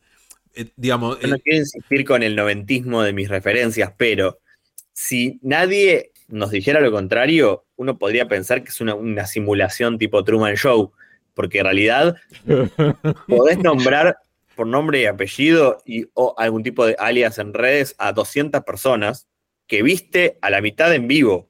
Si Sí, vivís en la ciudad de Buenos Aires, si fuiste a Crack Bam Boom, o si vivís en Córdoba, básicamente conoces a toda la gente que, que lee historieta argentina. ¿La conoces? te los cruzaste en una comiquería. Me pasó con Entonces, Julián. Me pasó con de Julián. repente alguien alguna vez llega nuevo y como que todos empiezan a oler a ver quién Pero es es que no, no llegan ¿no? a una comiquería. No, no, no, no. Llega, que no llegan a una comiquería. llega- La gente nueva que ingresa nunca, nunca ingresa porque le- te llevan a una comiquería. Siempre es por error. Vos siempre, siempre te arrancás Por- porque el novio de tu hermana leía historieta y vos eras pibe y te, te tiró un par de historietas. Porque eh, el profesor de gimnasia leía Spider-Man y tiró un Spider-Man. en las presentaciones de libros es, es muy sintomático porque vos te das cuenta que hay el genérico del comiquero y el familiar del comiquero. Sí. Que no es comiquero, que fue porque es, eh, presenta su, li- su libro Tito, que es mi sobrino, y bueno, vine a verlo porque es un buen pibe. Eh, Muy digo, flaco. Bueno, espera, Ahora, espera, el- eh, el- espera, espera, espera un cachito. Pero espera, para una espera. cosita, vos, vos me decías antes, vos insistís con tu, con, tu, con tu línea, yo sigo la mía. Para mí, donde hay una necesidad, hay un comiquero ahí ávido de leer y hay que afiliar al compañero de banco. Para mí el tema es, si vos no podés lograr traer a uno, nunca vamos a multiplicarnos. Digamos, siempre hay que traer a alguien. Entonces, para mí hay un punto que es, si, si esto se tuviera que definir de alguna manera, es que para mí el problema es que no se puede editar solo pensando para la gente que ya está. Obvio, obvio. Ese es un Ahí problema endémico de cualquier disciplina literaria, pero en particular la historieta lo veo mucho, que es como, no puedes publicar pensando en los lectores que ya existen. Vos tenés que pensar siempre en ampliar. Si no podés ampliar, te comes a vos mismo. En ese sentido hay como una cosa medio de, de- de como autocaníbal, que es como, bueno, sí, sí, yo ya sé que más o menos 200 libros puedo llegar a vender en un periodo de tiempo. No, si arrancás así, ya arrancamos mal. Ahora, es muy duro y muy choto, y por eso me ar- arroba maten al mensajero, me pueden putear. Eh, es un poco el de, bueno, Estas son mis redes. pensando en, en pifiarla, pero hacer cosas nuevas. Y hace que a veces llegue gente y a veces no. no. No es una ciencia exacta, pero sí me parece que si vos solamente publicás para ese microclima, es un poco lo que vos decías, Juli, de, de no podés sacar 100 ejemplares de un libro que es un rescate de una obra que es muy conocida. No, porque ya si arrancaste 100, ¿cuánto pensás vender? ¿100? No. O sea, vos tenés que publicar 1000 y de última vender 700 y que 300 te queden de clavo, pero no, no podés arrancar así. Y eso lo que pasa es que te lleva a decisiones, mientras más económica es, más política es, que es dónde poner tu plata, porque salvo que te caiga del cielo, no la tenés. Bueno, y ni hablar ¿Ves? que la cadena, que la cadena que, que no solamente, digamos, no muere solamente en la edición, sino que después sigue promoción, divulgación y demás, cae en la misma. Exacto. O sea, si- se ¿Cómo sigue pensar en que pensando. un libro sea reseñado y leído por gente si vos publicás, en este caso vos por eso pusiste un ejemplo muy extremo de 100 ejemplares, pero hay muchos libros con tirada de 200, 300, 500. No hay forma, porque vos tenés que tener una cantidad de libros que se tienen que poder leer. Pensalo, pensalo al revés. ¿Cuánta gente edita mil ejemplares? Vos, Comicar, los editores, Historieteca, Sí, pocos. Hotel. eh, estamos, son esos los actores, ¿me entendés? Los editores, ya está. El resto, el resto está publicando entre los 500 y los 200 ejemplares. Todos. Ahora, en un, en un contexto económico general, donde hubo un momento en el que se podía reimprimir en un periodo de tiempo más o menos razonable, podés pensar en, bueno, haces 500 y si te va más o menos bien, reimprimís otros 500. Hoy, haces 500, entre lo que tardás de venderlo, no vas a poder imprimir ni 100. Entonces, eso debería llevar a, a decisiones un poco más consensuadas en cuanto a que, bueno, hay libros que si, si no, van a no van a funcionar en un sistema de, cuando hablamos de lo industrial. Pro- probablemente por eso la lógica de lo que termina pesando es que si lo que no pesa es lo industrial, sino lo artístico, el proyecto personal, un montón de variables que son todas súper válidas en un montón de disciplinas, eh, hacen que capaz que haya, este año termine habiendo la misma cantidad de títulos que el año pasado, de los cuales la mitad son títulos de baja tirada, de escasa circulación y de que probablemente si circularon muy poquito, se leyeron muchísimo menos. Entonces, no, no habla ni bien ni mal del contenido, pero sí de la circulación. Entonces, ah, va a haber joyas de la, de la historieta argentina que nadie va a haber leído. Mira, eso puede pasar eh, todo el tiempo, pero me parece que, eh, digamos, eh, no, no lo estás haciendo, ¿sí? No lo estás haciendo, o sea que no, no, no, no, no es contra vos, pero digo, pretender que por ahí alguien que no edita a tiempo, a tiempo completo o que edita su propia obra, se manda a editar 1500 ejemplares de su obra, eh. ¿a cuánto le tomó a Paula Andrade hacer mil ejemplares de Sacra Besser? Digo, para ser un, al- al- puntual, ¿no? Que es la primera que dice, es la primera vez que me decido imprimir tantos ejemplares. Sí. Y estamos hablando de alguien que está consagrado, que, que- que, eh, eh, todo el mundo la conoce, sabe quién es, tiene un estilo, tiene una marca, hay un montón de cosas a, a favor, ¿me entendés? De lo que hace. Entonces, lleva eh, actuando desde el 2003, en el 2023, eh, acaba, en el 2000, sí, acaba de sacar el libro. Entonces, 20 años de construcción de carrera para animarse a sacar esa cantidad. Enhorabuena, se lo merece. Esta cuestión de la militancia es un poco difícil, porque finalmente vos consumís por gusto, y no todo el mundo le gusta lo mismo. Sí, sí. O sea, hay un montón de gente que consume manga y consume manga argentino, que es una rango, es así, es así que es un mundo. Que no le podés decir, che, eh, militame el, el- la sudestada. Vos no te lo vas ni, ni a tocar con, con- con un puntero de láser. No porque sea malo, sino porque no le interesa. No, obvio, obvio, obvio. obvio. Eh, Sí, digo, tampoco hay que claro, pedir. Tampoco hay que pedir. porque el, o sea, eh, entiendo el, el, digamos, a- y aparte lo estamos hablando nosotros que somos gente que divulga. Sí. De- de un- aparte de, la, de, de los, de las demás actividades que hagamos en el medio, todos de alguna manera tenemos actividades de divulgación. Sí. Vos en, en el campo de la industria puramente inclusiva, Santi, con los desayunos, yo por ahí con lo que hago con Cinerama. Digo, hacemos un montón de cosas que van más allá de nuestros propios intereses porque nos interesa el medio. Pero al, al lector no le podés pedir eso mismo, No. porque el lector es lector.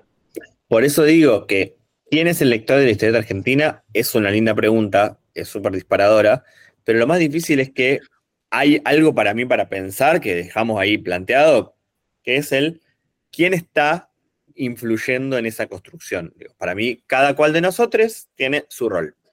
Vos te, podés ser editor, podés ser divulgador, podés ser lo que vos quieras, pero hay, con tus acciones haces cosas. Y para mí ahí hay algo que es no podés esperar que exista, que caiga un lector como maná del cielo. O sea, no, no, no va a pasar. Agarralo. Que no se caiga, agarralo porque. No. Atacalo, atacalo. Si se Atacalo cae, porque no le más, eh. Exacto. Entonces, eh, para mí, en ese sentido, hay como una- una- un efecto y por eso también digo, a veces, a pesar, de, a pesar de nuestro trabajo como editores, a pesar de vuestro trabajo como divulgadores también, a pesar de, de todo, sigue habiendo nuevos lectores que, que llegan, felizmente, y cada tanto tiene que haber, porque eso es una cosa que no solamente es generacional, un parricidio tiene que venir alguien y decir, no, la verdad que es toda una cagada lo que hacen ustedes, yo lo voy a hacer distinto.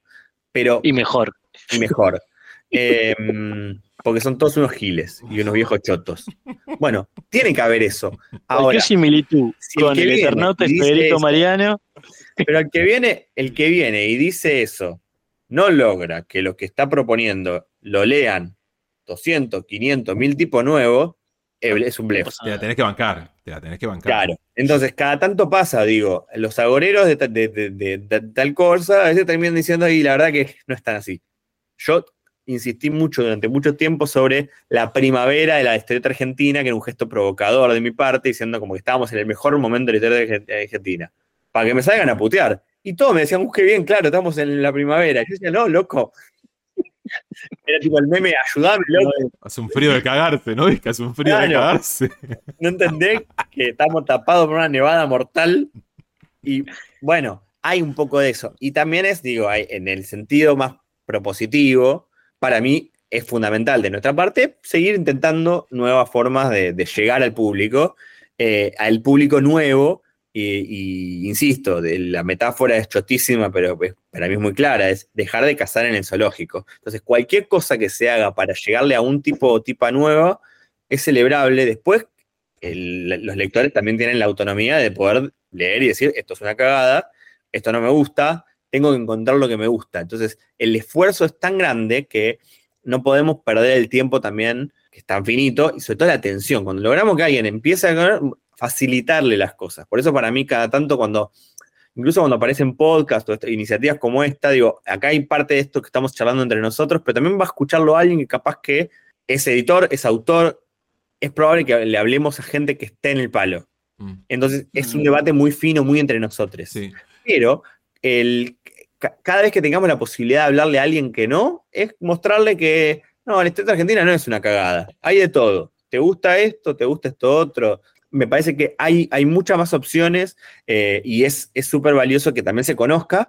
Y a partir de ahí, bueno, lo que, lo que se puede hacer en el contexto económico, social, todo lo que vos quieras, pero eh, no vamos a dejar de, de- de- de hacerlo. No, es así. Igual, eh, deja- también aclaremos una cosa que, que- que- porque hay que, hay que decirlo, en el contexto actual, desde hace varias décadas en la Argentina, pero especialmente hoy se acentúa más, en donde los índices económicos van a la baja y la pobreza va en aumento, eh, el acceder a ciertos materiales que son de entretenimiento se hace muy difícil. Entonces, y no solamente eso, la producción cultural también se hace muy difícil. Entonces, digamos, vos no solamente competís con, con otros productos importados, sino y, con cierta desprotección que quedás vos desarmado frente a lo que llega de afuera, porque lo de afuera viene sostenido por, peli, por la transmedia que vos decías recién, Santi, sino que aparte la producción de tu material cuesta mucho más que lo que le cuesta al otro. Sí. Porque el otro tiene una industria montada que, es- se-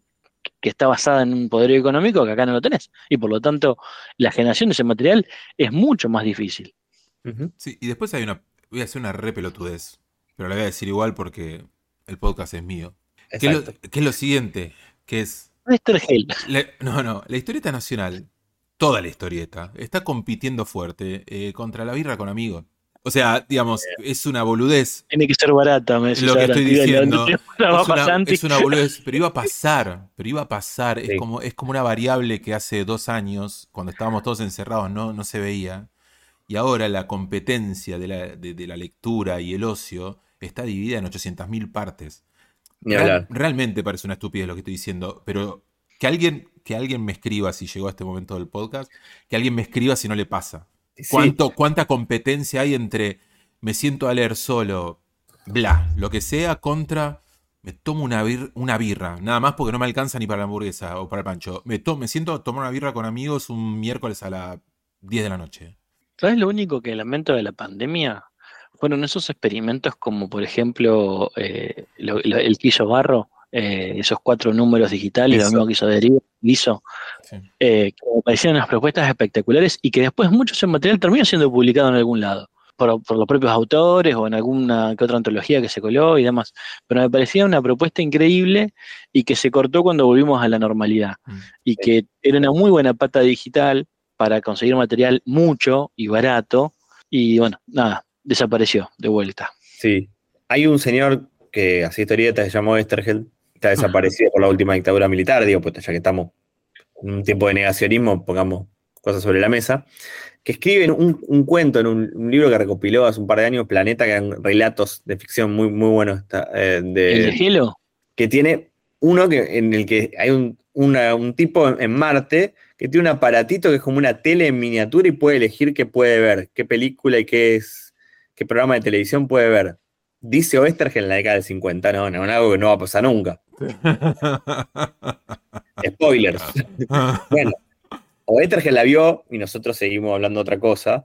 Eh, hay algo ahí, insisto, con el, el latillo del día, porque se me pegó mucho, eh, que es, competimos contra cosas que incluso ya no son el tiempo, digo, la lectura en el, en el bondi, en el tren, yendo al laburo. Bueno, ahora también puede ser ver la serie, ver la película y digo, no, no es escuchar la radio y no es eh, leer el libro.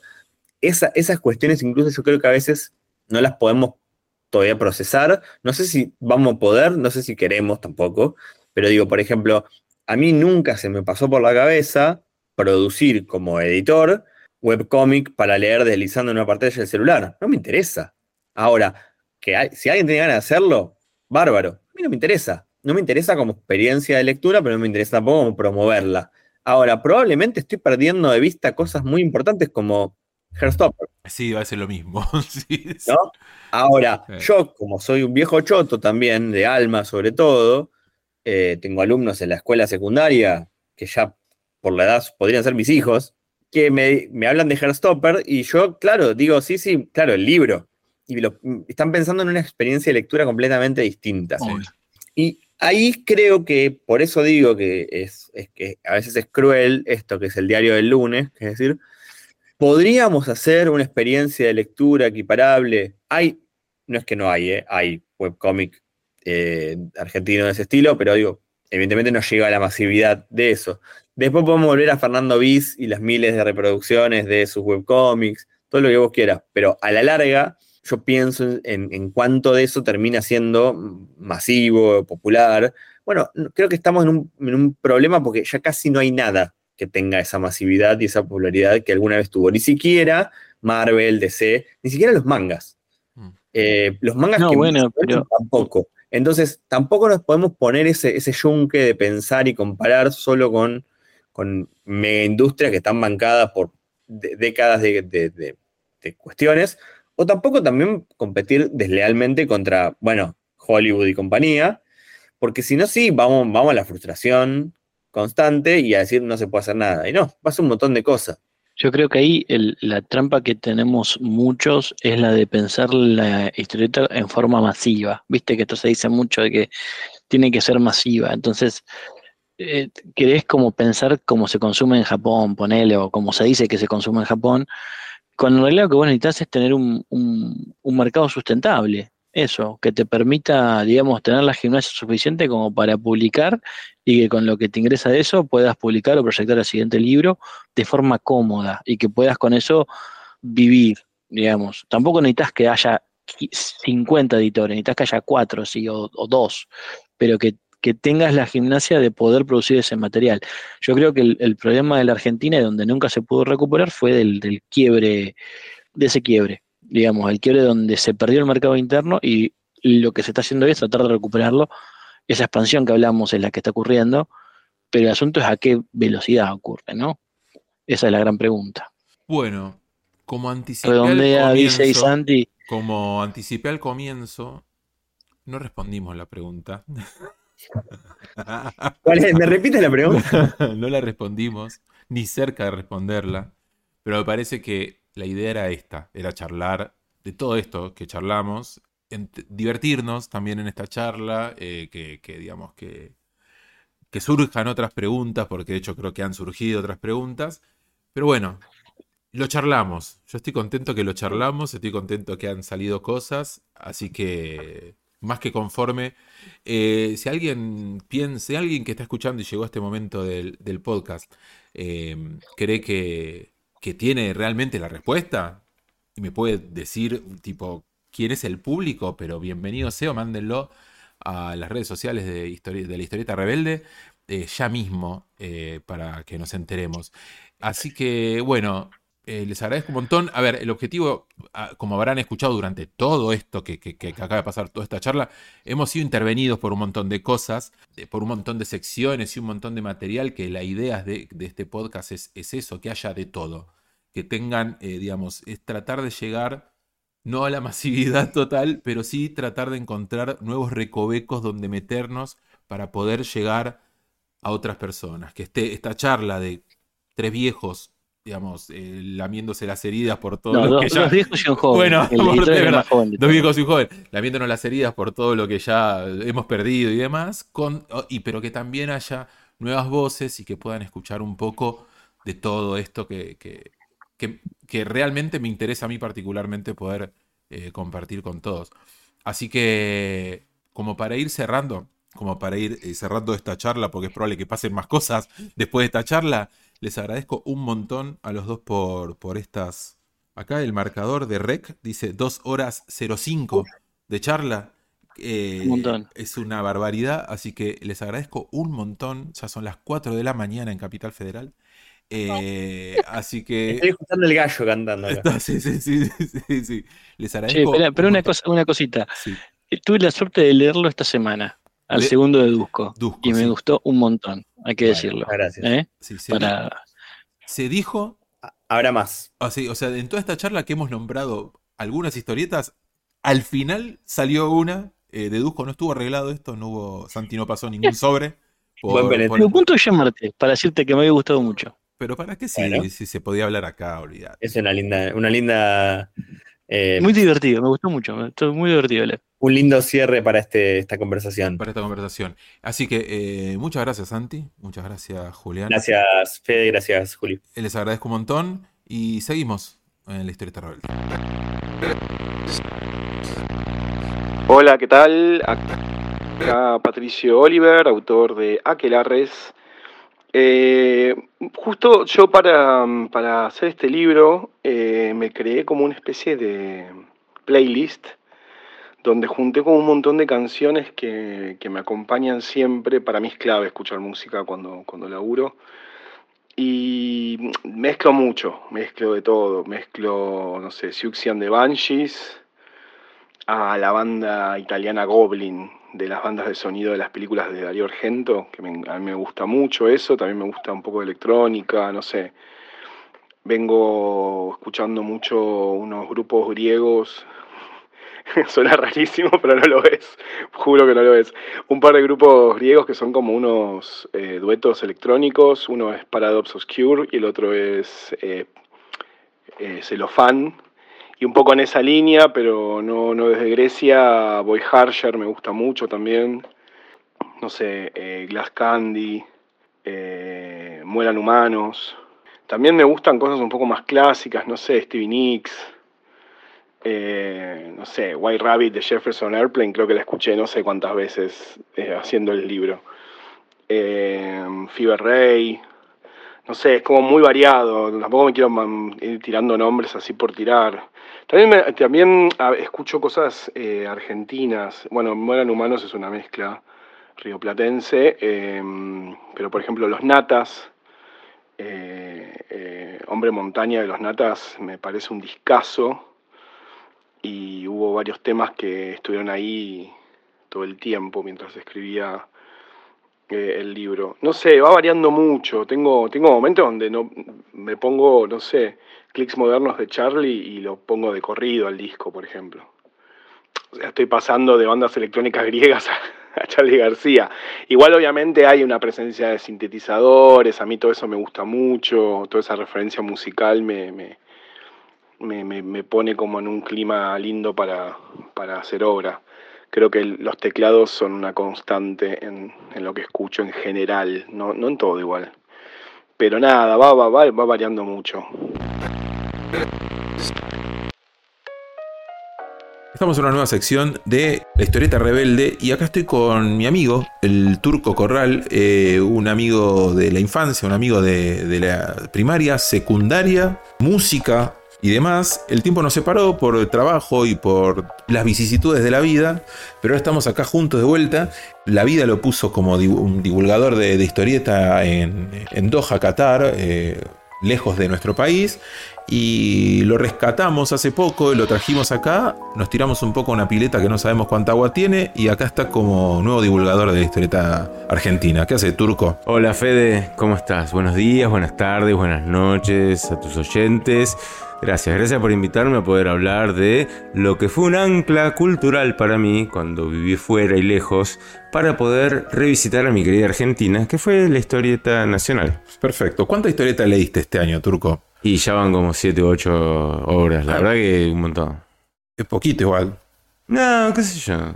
No sé, depende, porque a ver, es una historia- lo que tiene la historieta de acá es que es muy fluida y, y está cambiando todo el tiempo. Entonces a veces no tenés tiempo de incluso de tenerte a completar una obra que ya te aparece otra. y vos ¿Cómo pensás es que... eso de completar? Claro, y bueno, a veces, a, a veces, a ver, los artistas de acá son muy buenos y las ideas que tienen eh, se plasman y por ahí ya vas, llegás a la mitad de la obra, como en el caso de Dolores, por ejemplo, esta obra que Pero, vamos a leer hoy, con, con- con media hora ya, ya la, la sabes toda, por ejemplo. ¿Cómo media obra? Es, pero no es una historieta larga. Pero no hace falta que sea larga, la historia es. Vos la leíste entera, ¿no? Yo la leí entera, ¿vos? Buenísimo, vos la disfrutaste, yo la redisfruté. ¿Pero vos la leíste entera? Sí, a ver, es un Camino of Age. ¿La, la leíste entera? No, la mitad, no hace falta más de la mitad. Bueno, a ver, contame. No, pero bueno, a ver, vo- vos que, vos que la disfrutaste. Es un Camino of Age, es la historia de una chica. Sí. Es la historia de, de- de su crecimiento. Sí. Del enfrentamiento que tiene con un montón de eh, problemas, la madurez, enfrentar la realidad. Y, y la verdad que es, es una historia que a mí me gusta porque ya a la mitad de la obra te plantea exactamente qué era, que era, digamos, todos esos problemas que tenía, en realidad que eran no enfrentar su propia sexualidad, Dolores, lo pone acá en esta obra y en la mitad de la obra ya te dice que es una especie de, bueno, yo me doy cuenta de que en realidad soy lesbiana. Y la verdad que me parece una obra fantástica. Porque vos empezás a leer y vos viste... Pero es mirá, eso. mirá, mirá. No es eso, no es eso. Pero mira, yo llegué, mira, spoiler alert, voy a leer la, la- la hoja que está en el medio. En el medio de la obra, ella va y revisita a esa señora grande que era su vecina, la del quinto C, que en realidad es esa imagen maternal o de abuela, todo ese lugar que te permite un espacio para que vos puedas ser más vos. Y ella va y de grande lo, re- lo revisita, Sí. se enfrenta a todos sus compañeritos, que son todos esos temas que uno va llevando en la vida. Y fíjate cómo cierra. Llega a la historia porque en teoría celebran los cumpleaños de esta señora. Llegan y dice, pasa nena, ahora sí. Y entonces a ella la presenta como la atracción principal de la reunión. ¿Y qué dice? Estamos todos. ¿Y cómo cierra? Dice, y con la torta empieza la fiesta. No, digamos-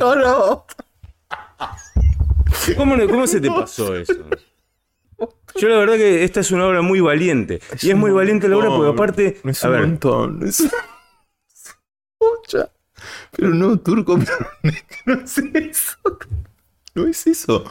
Porque aparte es en la mitad.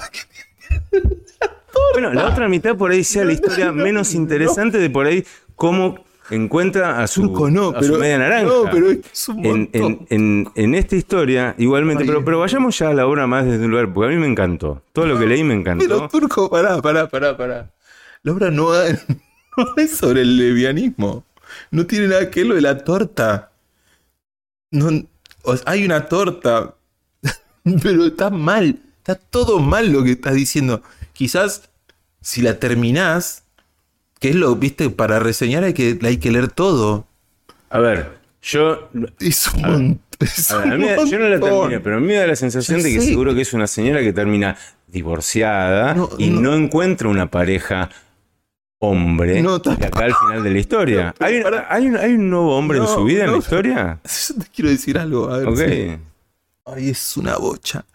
Escuchame una cosa. Espera, que mientras es ojeo la- las no, no, que bueno, por eso. Es que es algo que deberías haber hecho antes. Es, vos no, no podés en un momento decidir. Pero no hay. No, no- no Pero un- tiene nada que ver. Pero no, no hay un tenés que para el disfrute de la historieta de acá. Mira, tenés que. Esta es una obra y ahora hacemos, hacemos un, tomamos un paso atrás y nos ponemos Ay, en un rol serio de divulgador y. Esta obra en sí tiene muchas cosas buenas, buenísimas, como las que acabo de comentar, y algunas cuestiones que uno podría eh, poner, no en tela de juicio fuerte, pero sí algunas decisiones que por ahí tengan que ver con eh, quizás más eh, el entorno editorial y, y- y- y, digamos, y esos falsos amigos que te ofrece la industria que para hacer un mango más rápido te dicen, sí, por, por ejemplo, esta es una obra que tiene, si vos ves la carátula es hermosa, la, la- la tapa que tiene, la decisión de los colores que eligió, había toda una idea que estaba buenísima para poder contar una historia, que después se ve que en el apuro por hacer un mango le dijeron, no, venían. Saquémosla blanco y negro. Vos habla- abrís, abrís la página y de repente no están los colores, desaparecieron. Ese tipo de decisiones me parece que no es la primera vez que la veo en los artistas nacionales. No, pero eso porque de truco- las otras seis o siete historietas que, que estuve leyendo este año, también lo he visto. Salvo en un par que no, que fueron muy jugados y que incluso han tenido eh, algunas opciones que eran casi interactivas si leías sus versiones digitales. Que en otro momento te lo comento. Pero en este caso. Eh, yo, yo te digo que Ay, es, una, es, una, es una linda historia y, no y es la alguien que, que- que hace las paces. Hasta el Coming of Age veníamos bien, Turco. Después no sé. Pero es un camino of age. Sí, pero. Pero no es sobre descubrimiento. La, la sexualidad. señora Juana, ¿quién es? Entonces. Yo pensé que era la sabiduría de ella misma. Pero no tiene. A ver, no tiene que ver con pensar. Si vos lees la obra entera, ahí entendés. Vos. No sé qué generó la palabra torta en vos. O sea, te obligó como a frenar. No, yo, yo ahí caí- para mí fue un momento de mm, una, una hay, una palabra griega que ahora me la olvidé, porque bueno, lo que pasa es que bueno, eso también nos pasa, porque los, los lectores de historietas tenemos una relación de amor-odio con las palabras. Entonces a veces no usamos todas las palabras para representar las ideas y entonces usamos imágenes también.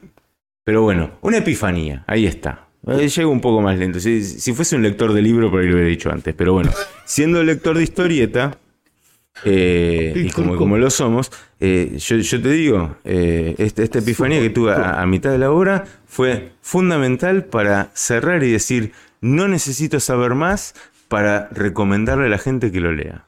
Bueno, es. eh, A ver, préstame. Sí, por favor. Aparte tiene un, un- a ver, marca muy alto en muchas otras cosas. Eh, en esta relación que tanto decíamos de, de- palabras e imágenes, eh, cuando, cuando uno como, como divulgador mira y evalúa estas historietas o estas obras, es importante cosas como por ejemplo lo, lo que a mí me gusta llamar que es el índice de, de letras por viñeta. Si vos, si vos tomás las letras por viñeta que aparecen, si vos las llenás y, y tiene un alto número de letras por viñeta, en realidad estás menoscabando la obra eh, ilustrativa. Sí.